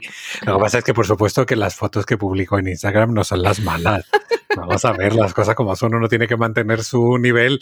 Pero yo alguna vez sí he colgado, yo creo que he colgado, he compartido algún fiasco culinario, así como eh, quería hacer esto, pero no resultó. Eh, y hoy voy a contar así algunas anécdotas que tengo que para mí son como míticas, son históricas, sobre muchas de ellas de cuando empecé o al principio, los primeros años de, de cocinilla. Y bueno, en fin, que te marcan de por vida. O sea que. Porque además ya he contado otras meteduras de pata más recientes, como aquel pavo de Navidad que se pudrió en el horno y tal. Uy, Pues sí. eso, esa ya es otra cosa. Pero bueno, hay anécdotas aquí, por, yo que sé, cuando te equivocas de ingrediente, cuando te equivocas, o sea, te confundes con las cantidades, de repente metes algo al horno, tú dices, oh Dios mío, esta mantequilla que está aquí arriba debería estar dentro de la Uy. preparación. Tal. Que eso, fíjate que yo lo veo mucho en, el- en los programas de cocina, sobre todo cuando son concursos y están contra el tiempo y tal, que de repente es como, Dios, no le puse la harina, oh, se me olvidó el azúcar. Claro, y no, no, ya no tienen tiempo de volver Sí. a prepararlo, de empezar otra vez, y bueno, pues tienen que apechugar y ya está. Así que bueno, pues sí, estas cosas ocurren. Pues empieza porque yo casi no tengo, como casi no cocino, no me salen las cosas mal. tengo que cocinar más a menudo para meter más la pata. Pues mira, yo creo que eso también, es que eso lo conté alguna vez, probablemente en el episodio del arroz. Yo la primera, en la primera comida que hice, así como de toma, aquí está la cocina toda tuya y llegamos a comer, fue arroz. Mi primer arroz fue una maravilla. O sea, yo creo que arroz más bonito, más delicioso, más perfecto, no, no he vuelto a cocinar en la vida. El segundo fue un desastre, un desastre monumental. Yo no sé si me confundí en la cantidad de agua, si me vine Mm. arriba como eso, como bueno, como la primera me salió bien, pues ah, no, no miro la receta, lo hago a ojo. Bueno, fue un horror. Me quedó un bloque de arroz pegado a la cuchara de madera, eh, pega- que a la vez estaba pegado o semi pegado al fondo de la olla. Bueno, un desastre, Ah. un asco que se fue toda la basura. Claro, es que no servía nada. Un horror. Y al poco tiempo, yo no sé si fue antes o sí, yo diría que esto fue antes. Fue porque esto fue con, te lo voy a decir, mi libro de lengua castellana Ajá. de quinto o sexto de EGB. O sea, yo tenía 10, 11 años. Más Sí, o menos, 11, 12 o sí, sí. Por ahí. Bueno, pues que fue que yo aluciné porque en el libro de lengua castellana por primera vez en mi vida venía una receta y era una receta de un bizcocho. Bueno, bizcocho además era bizcocho con un huevo. La receta súper fácil, bueno, maravillosa. Yo lo preparé la primera vez, un bizcocho de estos de libro. Es decir, dorado, precioso, perfecto, no tenía, o sea, no tenía, vamos, o sea, que yo qué sé, lo ve cualquier libro de cocina y me lo roba directamente. Porque ya te digo, o sea, maravilloso, esponjoso, sabroso, bueno, en fin. ¿Qué pasó? El niño se vino arriba, claro. Y la segunda vez, en vez de mirarle el libro, dice, pues lo voy a hacer de memoria. Uy. Y confundí los ingredientes. Le puse, en vez de dos tazas de harina y una de azúcar, le puse dos tazas de azúcar y una de harina. Entonces, el bizcocho, esta vez no quedó esponjoso, sino que tenía como una especie de agujero en medio. Ah, Bueno, la altura ya era de base la mitad. Es decir, que si el Oh. otro, por decirte, de altura eran, yo que sé, soy muy malo para las medidas, pero 10 centímetros, el de ahora tenía 4. De esos cuatro, el centro no era más alto que un centímetro o un centímetro y medio, y era como toda una especie de caramelo duro, Oh. ultra dulce, ultra dulce, porque ya te digo, o sea, es que en fin. Claro, eso no tenía estructura de gluten ni nada para subir ni para ser esponjoso, con lo cual, bueno, es que era un- una masa pegajosa, ya te digo, imposible de comer, o sea, se te picaban los dientes solo de verlo. De sabor, bueno, o sea, si Dulce. qui- quitando el exceso de dulce, el resto del sabor no estaba mal porque era, vamos, no había mucho que perderse, era la ralladura de un limón y ya está. Es decir, que sabía limón, sí, tal, pero dulce, o sea, bueno, en fin, un horror. ¿Lo habías hecho para alguien? Lo había hecho para mis padres. Mi, Ay. ma- mi madre lo probó y dice como, mmm, qué rico. Tal, lo dejó ahí o se comió el trozo así como por ser buena madre y. Y mi padre pues se lo, se lo comió todo. Mi padre no, no tiene mucho filtro, es verdad. Y claro, a ver, que vale que se lo había hecho su hijo con cariño, pero además, claro, estaba ultra dulce, pues él se lo comió. sí, en fin. Pero me alucina que hubiera, volviendo al primer bizcocho, me alucina que hubiera una receta que funcionaba bien, bien en un libro de texto de gramática, ¿no? Maravilloso, sí, sí, sí.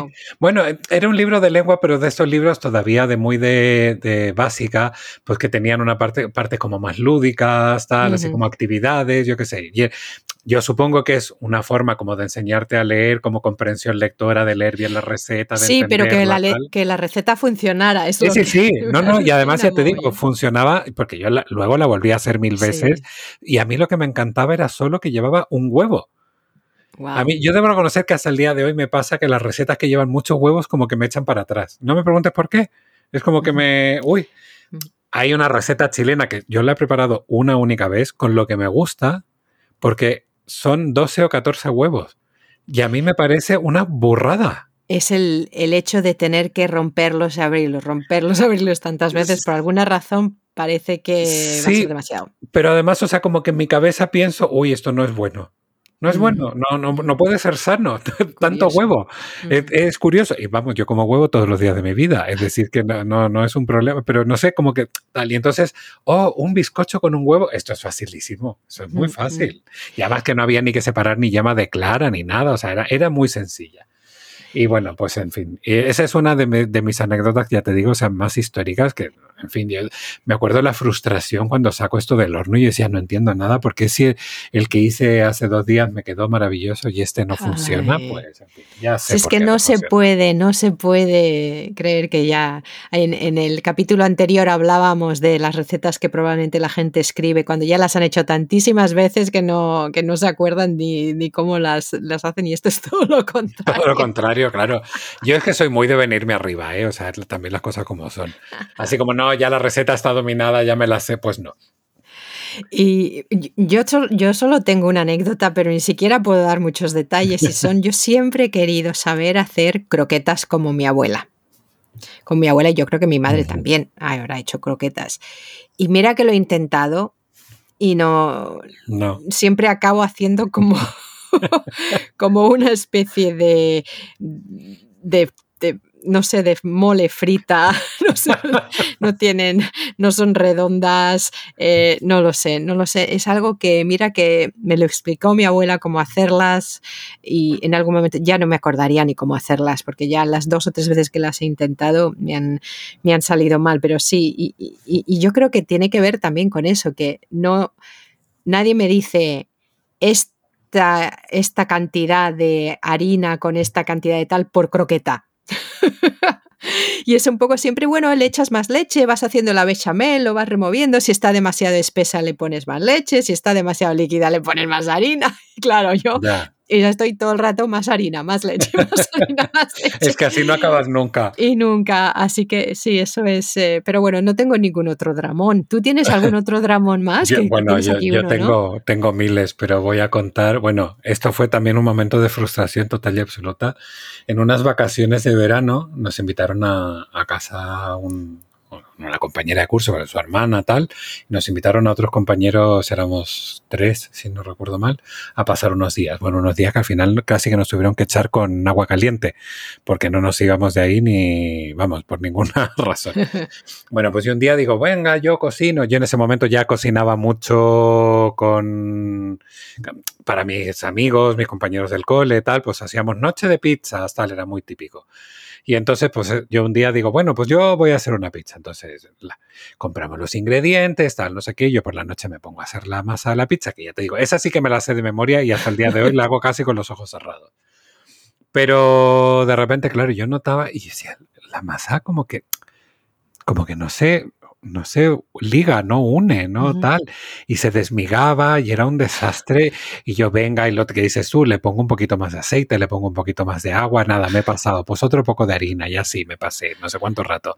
Hasta que al final dije, bueno, pues haré lo que pueda, ya está. Estiro la, estirar la masa, o sea, es, es un eufemismo porque la prácticamente la planté sobre una bandeja de horno como pude, de la mejor manera posible. Bueno, pero claro, luego ya horneada la cogías y es que se deshacía, era como miga. O sea, una miga tal. Nos la comimos igual, todo no sé qué, no sé cuál. ¿Pero como la, como la comisteis? ¿Con, el tenedor y cuchillo? Sí, más o menos. Yo creo que casi, casi hasta con cuchara, si me apuras. O sea, que en fin. O con una pajita, yo qué sé, vamos. O sea, un desastre. Y al día siguiente o un par de días después no, me entero de que la harina llevaba caducada, pues bueno, o sea, no sé cuánto tiempo. Y yo no sé si tiene que ver con eso, que efectivamente lo, la harina pues había quizás mm. perdido alguna de sus propiedades o yo qué sé, Pero vamos, fue bastante desastroso. Fue uno de. Claro, porque ya además, ya te digo, yo era en ese momento ya era, entre comillas, famoso por mis pizzas.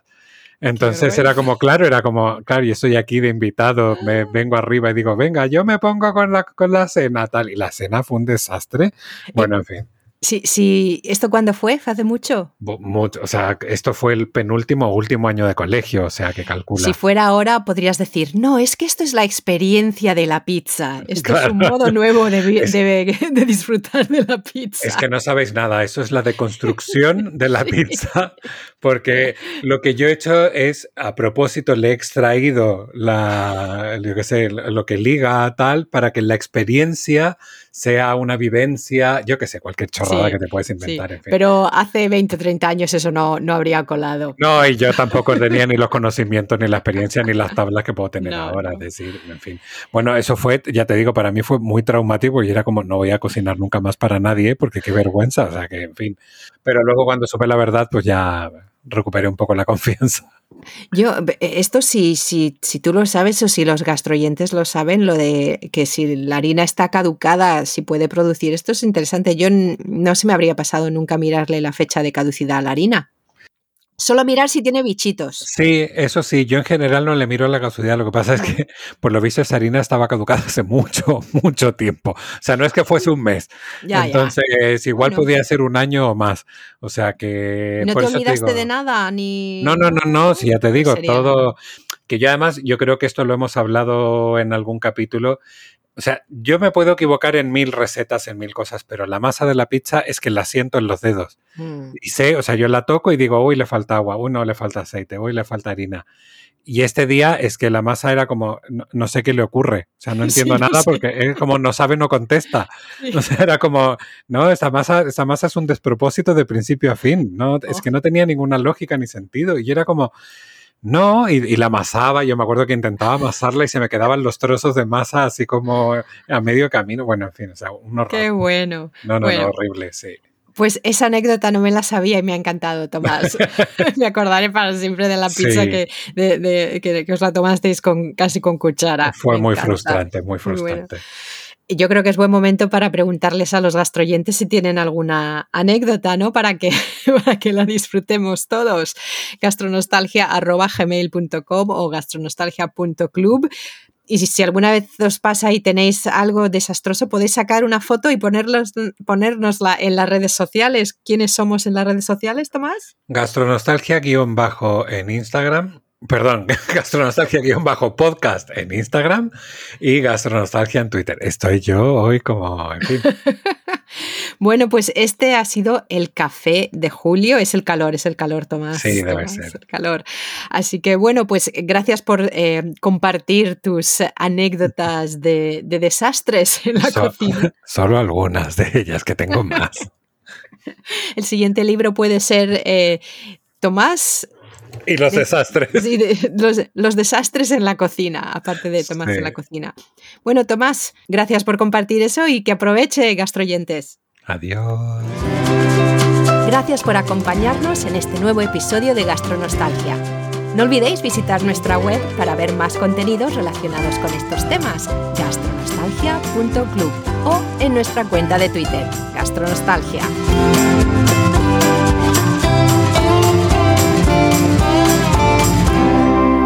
Aproveche